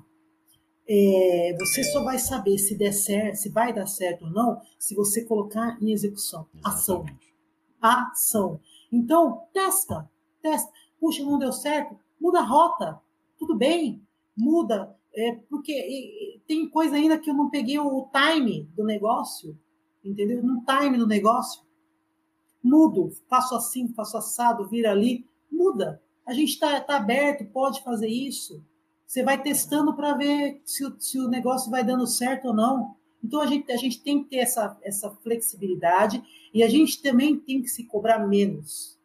É, muitas pessoas eu vejo, ah, eu, eu fica é, postergando, puxa, aquilo que você falou, eu não tenho um, um celular bacana, eu não tenho um lugar, eu não tenho. Meu Deus, faz com o seu, começa, dá o primeiro passo.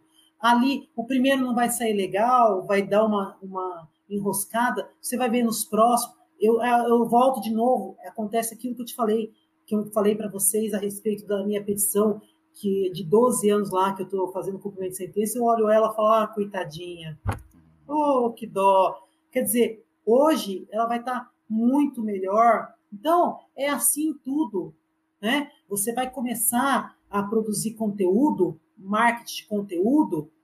Poxa, hoje não está tão bacana, você vai melhorando, vai aprimorando. Veja o seu público, vê o que, do que você vai falar, o que você vai resolver. Mas, acima de tudo, humaniza. Eu falei, seja ser humano, porque você está lidando com o ser humano. Entendeu? E sempre se coloque no lugar dos outros. Não faça com as pessoas aquilo que você não gostaria que fizessem com você. Que é natural. O universo conspira a seu favor. Pode ter certeza. É, é, é uma troca. É, é lei. É genuíno. Não tem erro. Né? Se você planta bem, você vai colher o bem. Se você planta o correto, você vai colher o correto. E se você plantar algo que não é bacana, vai vir a conta. Você vai colher algo que não é bacana. Não tem, não tem como fugir. É isso. É, é absoluto. É um princípio absoluto. A gente fala isso parece algo muito muito distante, né? Em qualquer coisa que você for fazer. Então, você é advogado que está aí, por exemplo, ah, não, eu vou. É, não, não, vou me. É, enfim, não, não vou não me vou posicionar. Me é, não vou me posicionar aqui. É isso que você está plantando. Então, você perde visibilidade, acaba entrando na obscuridade, e é algo que vai, vai, vai acontecer, né? É, com você com relação a, a essa falta de, de, de direção, o que é muito importante. Né? Saber aquilo que você quer e a partir desse momento você todos os dias executar as suas metas, é, as suas, as suas tarefas diárias na direção daquilo todos que os você dias. busca. É, independente, eu, eu, eu, quando pedem minha opinião, eu falo, é, faça algo, eu, eu coloco, eu gosto muito, porque eu falo que nós nós somos frutos do nosso pensamento. Então eu falo, mentaliza. Mentaliza boas energias, mentaliza algo positivo. Mentaliza, é, mentaliza você já num, dentro do seu escritório, entendeu? Dentro de um carro bacana, se esse é o seu objetivo, ter um carro bacana, aquilo que é seu, porque é uma coisa muito íntima, é sua, né? Eu tenho o, o, o que eu quero, meus objetivos, você tem o seu, então aquilo que te faz eu falo que é aquilo que te faz cantar, né? E mentaliza. Só que assim, todos os dias, todos os dias. É como quem está estudando para concurso que põe os post-its ali de algo que não quer esquecer, que gruda num lugar onde está visível. Põe lá, faça um mapa, mapa mental, um mapa dos seus sonhos, um mapa do, de. É, é, só que a longo prazo, o, quando, o que você quer ter a, dez, a daqui 10 anos que, como é que você quer estar daqui 10 anos. Porque tudo na caminhada dos seus 10 anos o, põe um objetivo grande, porque vai chegar os menores para você chegar no grande. É, uma, é um caminho, é um atalho. Então vai chegar. E faça, faça um, um mapa dos sonhos, taca ali num, num lugar visível. Olha ali todo dia de manhã, olha ali todo dia à noite, se veja naquilo, viva aquilo que, que né, eu, eu, vivo aquilo, então eu faço muito isso. E assim, tem hora que o dia a dia, essa semana mesmo, eu, eu, eu pensei em algo, eu quis algo e agi. Eu decidi, eu, eu, eu planejei, eu decidi e agi. Visualizou aquilo e foi para cima. E fui para cima. E não é uma coisa pequena. E, e, e assim, o universo está conspirando totalmente a meu favor. É a questão da lei da atração, né? A lei da atração funciona? Funciona desde que você faça por onde? Faça a tua parte. Não adianta você pedir é. também. Ah, você é. pede a coisa para Deus e larga na mão dele lá. A parte dele aí, já tá feita. Faça a tua. Pega, pega a TV, liga Netflix e pipoca. Não adianta. Não vai. Não adianta. Não adianta. Então, eu falo, é a lei da atração. Você usou exatamente a palavra correta. Aquilo tipo, porque nós somos energia. Sim. Somos energia. Então, você atrai aquilo que você quer, aquilo que você mentaliza, aquilo que você acredita, e detalhe, que você merece. Exatamente. Aquilo que você merece. E quem vai dizer o que você merece e o que você não merece? Você, dentro de você, você sabe se você merece aquilo ou não. Se você não tem aquilo, talvez você ainda precisa trabalhar mais em, naquele aspecto para você ser merecedor daquilo. Porque senão Porque seria injusto, você... né? Injusto, né? Porque tudo é justo. Seria injusto se você não merece, por que, que você teria? Então, fa, é, eu digo, faz isso, põe. Ah, você põe, às vezes eu ponho uns bilhetinhos sim para eu me lembrar daquilo. Sim. Me lembrar toda hora, porque eu tenho que me lembrar e fixar, porque hoje em dia existe muita distração. Muita distração. Então você. É, e é o tempo todo vindo coisas para te tirar do foco. Então, é, eu tenho os focos principais ainda. Óbvio que eu tenho. E, gente, e acho que o ser humano vai ter até o último dia aqui, nessa dimensão. Então, eu, eu, eu faço dessa forma. Foco. E dá resultado, né? Dá resultado. Porque você está ali toda hora mentalizando, você está acreditando, você está acreditando. E você, só que não adianta se você não trabalhar na direção daquilo. Fazendo todo santo dia. Por isso direção. de você traçar o seu objetivo aí. Direção. Direção. Se você não souber aquilo que você quer, é, não adianta. É, esses dias mesmo, eu, eu, conversei com uma pessoa, veio falar comigo, que está tá se formando também, outra. Aí falou assim: aquele negócio que passa está dividido. É, puxa vida, eu não sei se eu vou trabalhar na empresa dos meus pais, ou se eu vou prestar o exame da ordem, se formando, ou se eu vou fazer o odonto.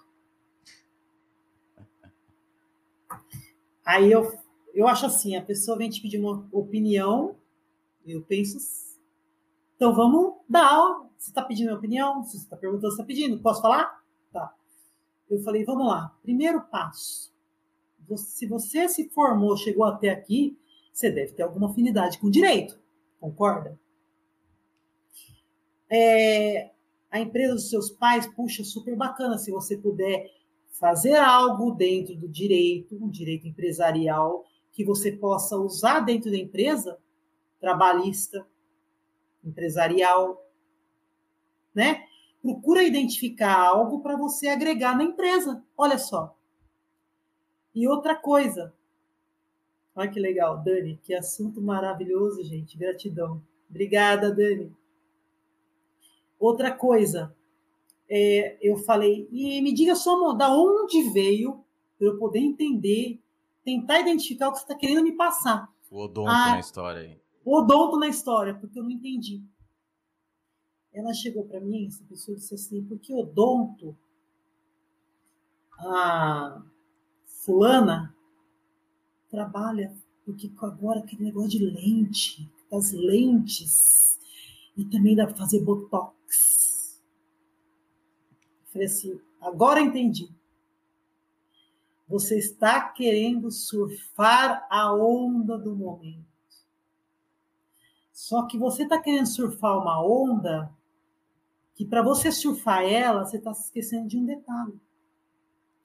Você vai precisar de cinco anos para surfar ela. Você não vai comprar pranchinha e já vai entrar no mar. Não. E você tem vocação para isso? Primeiro passo. Você tem vocação? Então, é, o que eu vejo muitas pessoas, às vezes acontece, acontecer comigo, depois eu te contar por que, que eu vou. Porque já aconteceu comigo. Querer surfar a onda do momento e depois fica frustrado, porque não é o que o que o coração canta, o que você, o que canta você faz. A Patrícia lá que porque tinha olerite, acordava na segunda já pensando em chegar à sexta para se livrar do bendito a digital. Batia de que era digital das oito. Entendeu?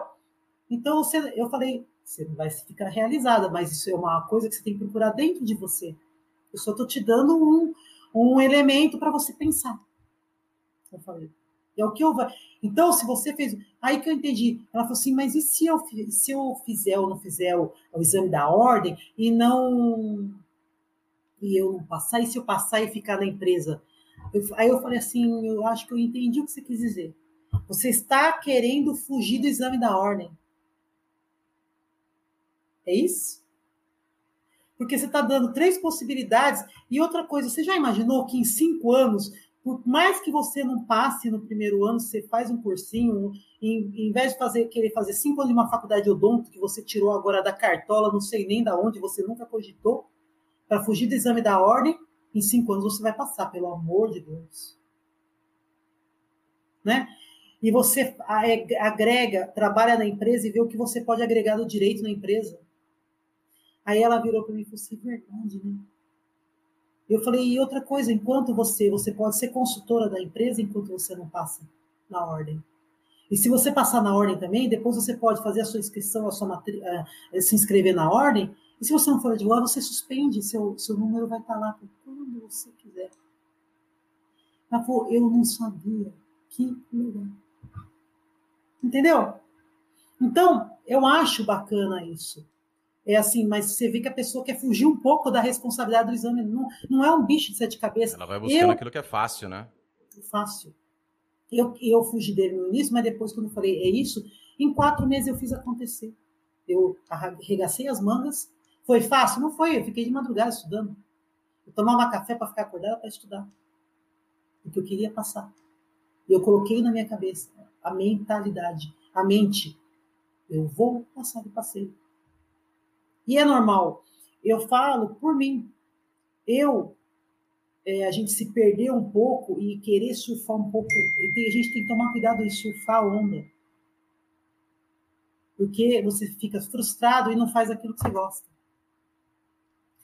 É, eu, quando eu fiz o meu quarto, do primeiro ao quarto ano do ensino médio, eu fiz o curso técnico de nutrição. Quatro anos de nutrição. E junto com o último ano técnico, eu acumulei o primeiro ano de faculdade de nutrição.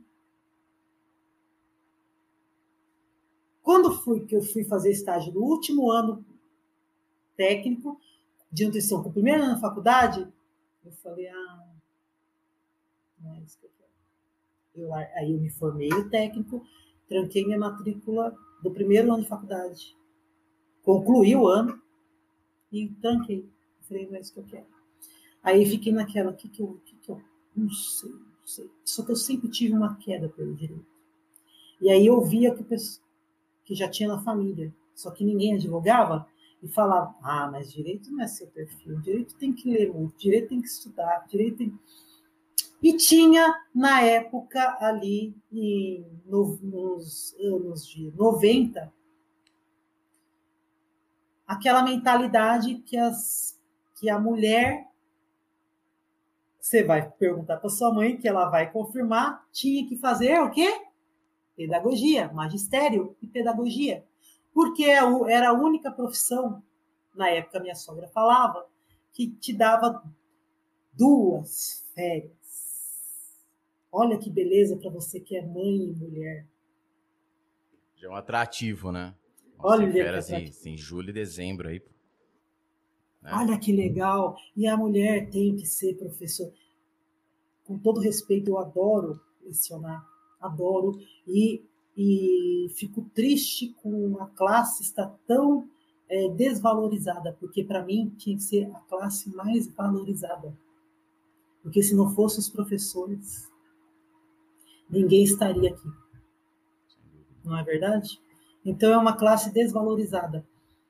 E aí eu que, que eu fiz? O que, que eu fiz? Surfei a onda. Duas férias. Mulher tem que dar aula, tem que não sei o quê. Fiz um ano, tinha parado seis meses depois que eu saí da nutrição, que aí eu fiquei pensando na vida. Um ano de pedagogia. Falei, não. Pelo, não, não é o meu perfil eu vou fazer aquilo que eu gosto. Eu não posso dar ouvido para as pessoas que lêem muito, muito, mas tudo tem que ler muito, tem que estudar. Aí eu migrei para o direito. E do direito eu fiquei, eu fui e não saí mais. Então eu acho que tem que tomar muito cuidado, que você não pode trazer, é, surfar a onda nesse sentido de porque aquela coisa e fazer algo pelo fator só, somente pelo fator financeiro, dinheiro. Como isso que eu vi, a ah, fulana, puxa, tá bombando com as lentes nos dentes e o botox. Porque não é, é vocação. É vocação. É vocação. Qualquer coisa você tem que ter vocação para aquilo, porque quando você faz vocação, você não está trabalhando, você está se é, fazendo aquilo que você gosta. Você está se doando. O tempo passa, a hora passa. Olha, nós estamos no bate-papo aí do direito há quase três horas. Por quê? É importante saber aquilo que você. É porque nem sempre tem aquela clareza, né? Se a gente pegar o primeiro ano do curso de direito, primeiro semestre, segundo, até o quarto semestre, às vezes até um pouco mais, tem gente que está ali e não sabe porque está ali. Né?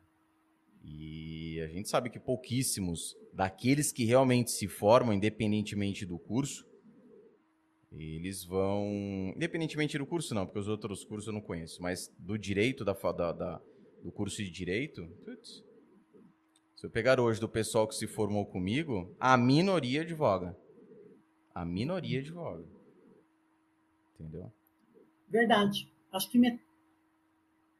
30, 30, 40% da sala. A minoria. Você tem razão. Então, assim, são questões que, é, lógico, você pode mudar sua mentalidade? Pode. Chega, Deve. eu tive, eu te, teve um, um, um colega que eu estudei com ele no quarto ano, que era anual, não era semestral. No quarto ano, ele desistiu e foi cursar administração uma outra faculdade. Ah, porque eu descobri que meu negócio é administração. E o cara era bom aluno ainda, hein? E foi, foi embora. E hoje, até onde eu sei, tá tranquilo. Tranquilo. Agora, agora, ele não foi buscar administração porque era mais fácil. Ele foi porque ele viu uma identificação. Foi o que aconteceu com você. Você vai lá, técnico em nutrição, não é para mim. Cutuca na pedagogia, não é para mim. É o direito. E deu. Poderia chegar no direito no último ano e falar: direito não é para mim. E ser aprovada num concurso público. Então, até o momento do concurso público, você teve que fazer para falar: não é para mim. Agora, em nenhum momento você, ou seja, a pessoa ela vai, ela faz porque a galera tá falando. A gente vê isso, a gente vê isso no próprio direito com as áreas, né? Aquelas áreas hypadas do momento, enfim. Puta, agora eu vou para aquela área ali. Tá dando mais dinheiro. Né? Dá mais visibilidade, assim. Então, é uma questão. Eu, eu, eu acredito muito, muito, muito. Também sou desses da questão da vocação. Ainda mais quando você está ali lidando com pessoas porque isso te facilita em todos os sentidos. Quando você é vocacionado para aquilo. Só que muitas vezes você vai descobrir isso depois de ter passado por várias outras coisas. Hoje você olha e fala assim: nossa, como é que eu fui fazer um curso de técnico em nutrição? Tudo isso estava ali desenhado bonitinho. Vai passar por isso, vai fazer isso, assim, assim. As coisas encaixam no momento na nossa vida que você fala assim: meu, eu nem pensava nisso. E foi. E a coisa acontece. É. E eu também não acho que as pessoas têm que dizer assim, ah, eu perdi tempo. Não. Não. Ganhou experiência. Exatamente. Experiência. Sem dúvida. É bacana. A pedagogia, tudo bem, que primeiro ano foi. Mas eu gosto também da parte do, de, do lecionar. Sim. Adoro. A própria pedagogia né? pode te dar, dar. No momento onde você aceita a docência, no momento que você foi, não sei, mas provavelmente alguma coisa daquilo lá que você viveu, chamou. daquele. Chamou. chamou. Que se você não tivesse passado por aquilo, você poderia, poderia, ninguém está cravando, mas poderia ter deixado essa oportunidade passar. E essa oportunidade da docência abriu porta para outras coisas na sua vida profissional e às vezes até pessoal. Uma coisa é linkada à outra. Que a gente falou no início da questão das áreas de atuação. Tem gente que tá aí há mil anos. Falei isso outro dia. Ai, queria tanto atuar na área tal, mas por que você não atuar? Porque eu tenho pós-graduação na área aqui, que então. Ah, mas, mas, ah, mas já paguei, imagina, e não vou atuar na área. E vai arrastando isso a vida inteira. E a pessoa muitas vezes é vocacionada para aquela determinada área, para aquela determinada função. E ela não vai. O que é que a galera vai pensar? Os meus clientes vão ter que começar do zero. Preso ao papel, porque eu sou, eu tenho especialização que isso me abriu uma porta para poder lecionar em universidade, direito público. Sim. Nada a ver com que eu tenho vários cursos, óbvio, de atualizações N, onde fala fazer um curso de direito de família, tô. Direito nacional, tô. Mas, Mas o minha... direito. E aí, quando você faz direito público, passa um tempo e você fala, nossa, por que, que eu fiz direito público? Aí não. chega na tua vida, bum, oportunidade, tem especialização, tem direito público. Aí você para e fala, ainda bem que eu fiz. Então, tá vendo? Então nada é perdido. Exatamente. Nada é perdido. Só que você tem que é, fazer aquilo que realmente você tem habilidade e que você gosta, se sente feliz, prazer. Prazer. E a pessoa Fazendo. pergunta, mas como é que eu vou saber? É fazendo. Fazendo. É fazendo, não tem outro Testando, jeito. testando. Você vai lá, você vai conversar, você vai comprar livro, vai conversar com quem já está fazendo, mas o negócio é você, é mão na massa. A identificação vem nisso daí. A pessoa ela pode cursar ali, meu, medicina. Fez medicina, fez residência, investiu por 10 anos estudando. O cara ele começa lá no dia a dia mesmo, no, no punch. Não é isso que eu quero, não. Não é, não é difícil de você ver Eu- pessoas. Eu conheço uma pessoa que nunca atuou, formou e não atuou, trabalha em comércio. Falou, não é para mim. E tá felizona fazendo isso. Gente que larga grandes empregos, que fala, meu, meu negócio, eu descobri que aquela. Aí você fala, puta, mas por que ficou tantos anos no emprego? Porque muitas vezes aquele emprego possibilitou que ela fizesse determinada coisa. Então é tu... eu acredito muito nisso. Nossa vida é tudo encaixadinho. Ah, mas eu quero por aquele caminho. Vai, mas você vai voltar pra cá. É teimoso? Vai voltar. Ah, mas eu tenho livre-arbítrio. Beleza. Graças a Deus, né? Opa. Então, e a todo momento. coisa, se você tiver uma, uma querer uma transição de carreira, faça um planejamento. Sim, Se planeja. Eu, puxa, não estou dizendo, ah, eu vou chutar o balde, vou largar meu. meu, meu Não, ninguém é meu louco. curso. Ainda mais se ninguém você é tem família, tem filho, né? Tem. Mas se você gosta, é, eu digo, eu fiz, quando eu fui sair, eu falei, vou me capitalizar de novo seis meses, para eu, porque eu já tenho paralelo escritório, para dar de novo up no escritório. Porque quando você divide as funções, você acaba dividindo energia, né? Sim. Você divide energia, você divide o seu tempo, você divide o seu foco. Então, a tendência é você fazer as duas coisas no médio, no mediano. Então, o que, que eu fiz? Me planejei, me capitalizei. Falei, seis meses eu estou tranquila. Aí eu posso, de novo, focar 100% ali, porque eu tenho pra, pra, um resguardo para poder agora, e é isso, e fazer isso. E aí depois você vai subindo de novo o teu vai padrão. decolando de novo, de novo. Então, é, não, não existe os altos e baixos. É inerente. Não, não é, puxa, só. Não, é o que eu falei. Tem os perrengues, tem os altos e baixos. Então, Cada vez que você muda, cada vez que você vai focar naquilo, você vai dar uma, uma, uma guinada naquilo, dar uma mudada, tem aquilo e a tendência depois é decolar. Mas você toma outra, outra, outra queda, vamos dizer assim. É normal. E sem é a tempo. vida. É a vida, e sem Só que- tempo. Aí tem prazo? Não, diz- não tem prazo, não. Não. Que diz você, pro marido. outro lá, Ele usa muito assim, é, esteja sempre em movimento. sem dúvida. Até a água parada apodrece. Então tem E que ele fala, movimentar constantemente. É, é importantíssimo Movimento. isso. Eu falo, eu, falo, eu falo a história de prefira trocar a- o pneu do teu carro com ele andando. Porque há uma grande armadilha quando você para. Ah, eu vou parar para pensar aqui, para decidir. Aí tem muita gente que não volta. A pessoa para ali, ela fica estagnada, ela se acostuma. Entendeu? Porque o cérebro.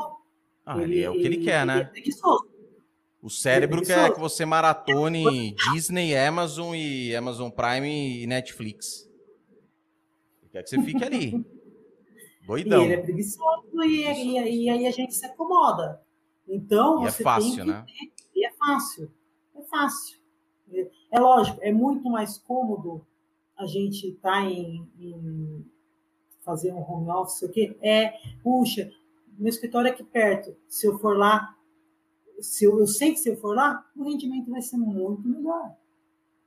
Aqui eu tenho a vantagem, tem, mas aqui a gente tem interferência, a gente para, uma hora se distrai com uma coisa, outra hora se distrai com a outra, dentro de casa. Então, vamos para vamos, vamos, vamos pro escritório. É o perfil. Não para atender, é, para trabalhar.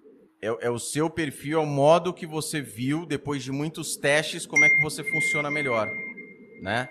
É algo que as pessoas têm que, ah, mas eu não sei se dá certo para mim. Coloque em prática, veja, não dá certo para você, mude de estratégia ou aprimore a estratégia que você aplicou, veja o que não funcionou daquilo, entende? E vá adaptando para sua necessidade. Ah, mas quanto tempo? É história, né? Ouço direto, mas quanto tempo? Quanto tempo? Não tem tempo. Para um é um dia, para o outro, dez anos. Ah, mas não é, porque é assim, é assim, foi desenhado desse jeito, desde que você faça, desde que você vá lá, empenhe né, todo santo dia, então... sabendo que não é fácil, e, to, e todas as vantagens que a profissão promove para você, como a gente falou aqui, como a principal delas, não, mas como uma, uma, uma vantagem poderosa que tem, é que é uma profissão de longo prazo. Não são todas as profissões que você vai conseguir de, né, estagnar, você vai evoluindo cada vez mais. Você vai se mantendo em alto nível cada vez mais. Se você pegar hoje o melhor jogador que tem, Messi, o que ele joga hoje, ele joga melhor do que ele jogou quando ele começou a bater bola ali, quando ele era uma criança. Vem a evolução ao longo do tempo. E isso faz parte do quê? Comprometimento, disciplina, dedicação e, lógico, direção, porque você sabe aquilo que você busca. E eu concordo com tudo isso. Eu acho e, e você ter essa clareza dos 10 anos, que é algo a longo prazo, mas também eu, eu, eu adicionaria o que você falou, acrescentava é, você também colocar um pouquinho de velocidade. Velocidade que eu digo é assim, é, não ter preguiça, É, a, não, não se limitar a, a no início, a segunda e sexta, horário comercial. Ah, sim. Horário comercial. Entendeu? Então, é, é essa velocidade que eu digo. Porque quando teve uma época da minha vida que eu precisava, eu precisei muito, porque eu, eu foi um momento onde o meu escritório estava fechado, eu passei por um problema pessoal, e eu tive que. Então, o que, que eu fiz? Eu praticamente trabalhava 18 horas por dia, porque eu precisava, porque foi escolha, opção. Eu fui nessa época até conselheira de condomínio, para me ocupar, para me trazer network, que me gerou a consultoria do condomínio uhum. jurídica. Então, quer dizer, eu fui para uma coisa, acabou me trazendo outra. Mas o mais Entendeu? importante é porque você foi até aquilo. Você se sujeitou até aquilo, né? Então é? é? algo que você faz e com direção, velocidade te ajuda. O problema aí que aconteceu comigo. Começo, muita velocidade sem direção. Aí não adianta. É, não, né? tem que ter direção. Aí chegou no ano seguinte, que aí já, já tinha dado aquele. Porque assim, foi uma crescente em um ano que eu precisava dar um. Aí eu falei, opa, Agora já, você já pode abrir mão disso, você já pode abrir mão daquilo. Então, a primeira coisa que eu já abri mão da conselheira, porque já estava também sobrecarregando. Você também tem que ter qualidade de vida. Sim. Não adianta nada. Você, você ter. Senão a máquina pifa, né? A máquina pifa. Aí você não vai fazer nada. Eu falo da nada. saúde. Você tem saúde e tem uma carteira da OAB na sua mão? Já dá então, para começar a fazer uma bagunça você tem que pensar nesse equilíbrio também. É importante isso. Eu brinco com, com, todo, com os meninos que eu falo, eu gosto muito de viajar e a, e a, e a parte internacional me dá essa é, isso, né? Então a gente fazia pelo menos umas duas viagens internacionais, os parceiros da Itália, Portugal, e eu falo, eu, eu que eu preciso viajar, eu preciso ouvir, ouvir, sair, viajar, esparecer. A gente está fechado, confinado. Isso é, eu tive um tempo que, como eu potencializei demais os problemas que eram sempre comuns do, do escritório, do dia a dia, do, do eu achava que para mim estava um monstro. Por quê? Porque a gente não tem uma outra, uma válvula de escape, Sim. uma distração. Aí até a hora que eu falei, não, calma, você precisa mudar esse negócio. O que, que eu fiz? É, de manhã, corrida, academia, queimar energia, porque a gente não estava queimando energia. Isso estava influenciando. Eu já estava, tipo, é, eu sou um pouco acelerada.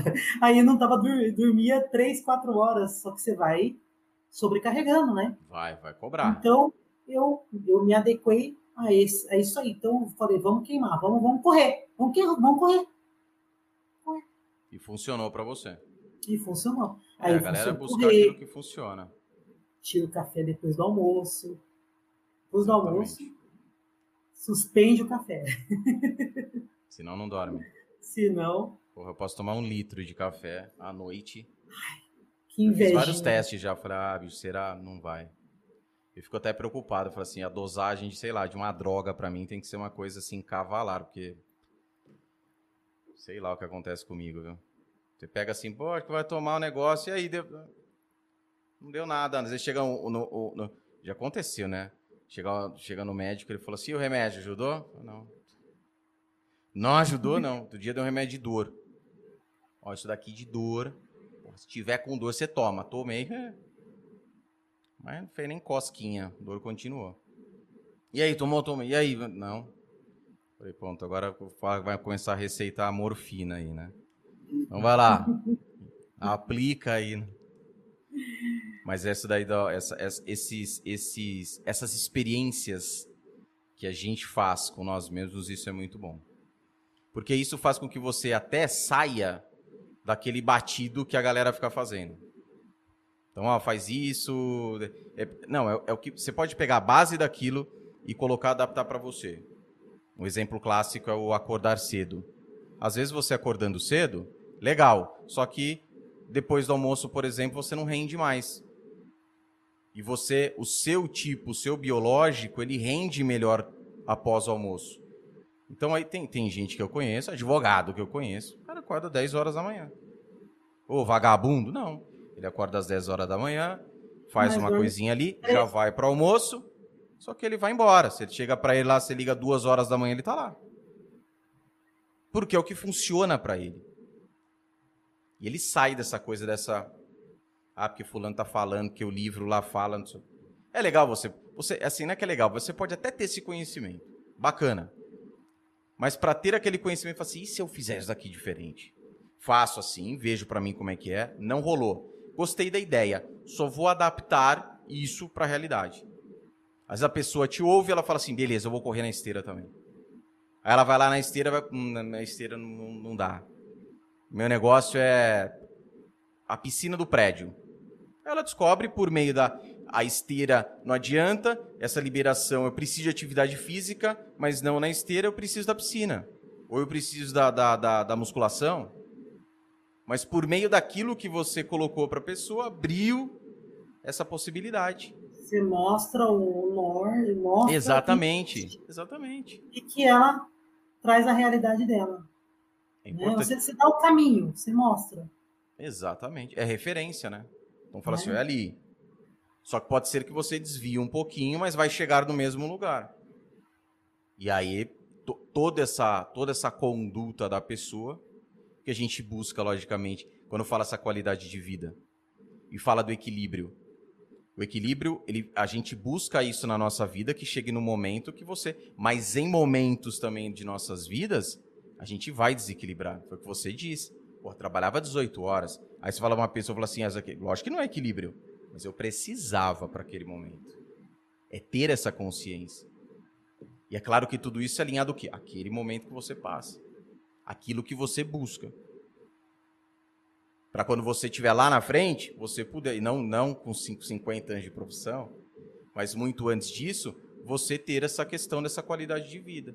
Que é o quê? Fruto daquilo que você plantou. A gente volta novamente na história do plantar e colher. Uma vez eu vi de um cara uma coisa que é pura verdade. Ele falou assim: a vida que você tem hoje é a vida que você merece. E aí a gente entra na questão: a vida que eu mereço, porque você não está fazendo nada para algo melhor, ou a vida que você merece, porque você sim está fazendo, mas ainda não é o momento de você ter aquilo. Porque você tem que passar por algumas situações que vão te dar o tutano para você conseguir aquilo que você quer lá na frente. É, aí cai naquilo que eu falei lá, né? Exatamente. Você, é, a gente trabalha para aquilo, acredita, mas existe o catalisador, que é o merecimento. Exatamente. Quando você merecer, vem. Vem, exatamente. E fazer por onde? Que a coisa acontece. Pati. Para todo mundo. Para todo mundo. Quer deixar algum recado para a galera? Deixar uma mensagem final? Eu quero agradecer primeiro o seu convite aí, muito honrado. Agradecer também todos que ficou com a gente, prestigiou aí eh, nessa manhã. Espero ter agregado um pouquinho, né, com a minha trajetória aí. E assim, dizer que a advocacia tem que ter mesmo é a vocação, é apaixonante. Quando você identifica que ela não tem erro, né? traça a sua rota, segue, não desiste, que tem como, é, chega, vai chegar, vai chegar lá, você vai merecer, você vai trabalhar, você vai fazer por isso e com certeza você vai chegar no ponto. Se você ainda não corre para se está fazendo ainda um generalista, se, se qualifica para você se especializar, para você se tornar uma, uma autoridade nisso, né? Que aí vai te trazer mais prazer ainda naquilo que você faz, mas não esquecer que acima de tudo, em todos os aspectos da vida, ser humano. Sempre. Pode, agradeço demais sua participação. Muito obrigado mesmo. E participação muito importante, tanto para as pessoas te conhecerem, como o, o, a sua condução na advocacia, esse trato né, com seus clientes, isso é fundamental. Seja um advogado que, que inicia agora ou não, porque tem muita gente que tá, está tempos na profissão, mas ainda tem uma certa dificuldade e pode ser num ponto desse, aquela vírgula que muda totalmente o sentido da frase, às vezes nesse tratamento que você melhora com seu cliente, essa conexão, essa proximidade, essa pessoalidade, essa humanizada que você dá, isso muda completamente o seu modo de trabalho. E só complementando, paciência. É difícil a gente pedir paciência para uma pessoa que muitas vezes está buscando resultado, para uma pessoa que muitas vezes está precisando daquilo, está precisando da grana, e você falar para a pessoa paciência, ela olha para você e fala assim: é fácil você falar que tá. Mas foi isso que aconteceu. Né? Ninguém aqui é mágico, ninguém aqui é, é, é, fez as coisas, as coisas aconteceram à toa na vida. E a gente sempre busca, atingiu aquilo, novo objetivo, novo objetivo, e a gente vai melhorando cada vez mais. Muito obrigado mais uma vez, Pati, galera que acompanhou aqui ao vivo. Ah, outro recado importante. Abaixo na descrição tem o Instagram da Pati, tá? Patrícia Garcia. É Patrícia Garcia ponto, é, ponto advocacia. Está aqui abaixo Patrícia na descrição. Garcia ponto advocacia. Patrícia Garcia ponto advocacia. Sigam a Patrícia e ative as notificações, tá? Siga, ative as notificações conteúdos novos, você recebe a notificação, porque eu sempre sugiro. Galera, acompanhe as pessoas que falam a verdade daquilo que elas falam, fazem, tá? Não essa Só galera que fica. acho que é, tem que pensar em junção, né? Juntos. Sozinho nós não vamos chegar a lugar nenhum. Juntos nós vamos fazer uma advocacia melhor. É dividir para somar. Melhor. E nós estamos aí. Nós temos Muito essa obrigada. autonomia, nossa profissão nos permite isso. Sim. Obrigado. Pessoal, brigadão, que agradeço mais uma vez, Pati. Galera, forte abraço, bora que bora, que ó, ripa que o trabalho continua. Tchau, tchau, pessoal.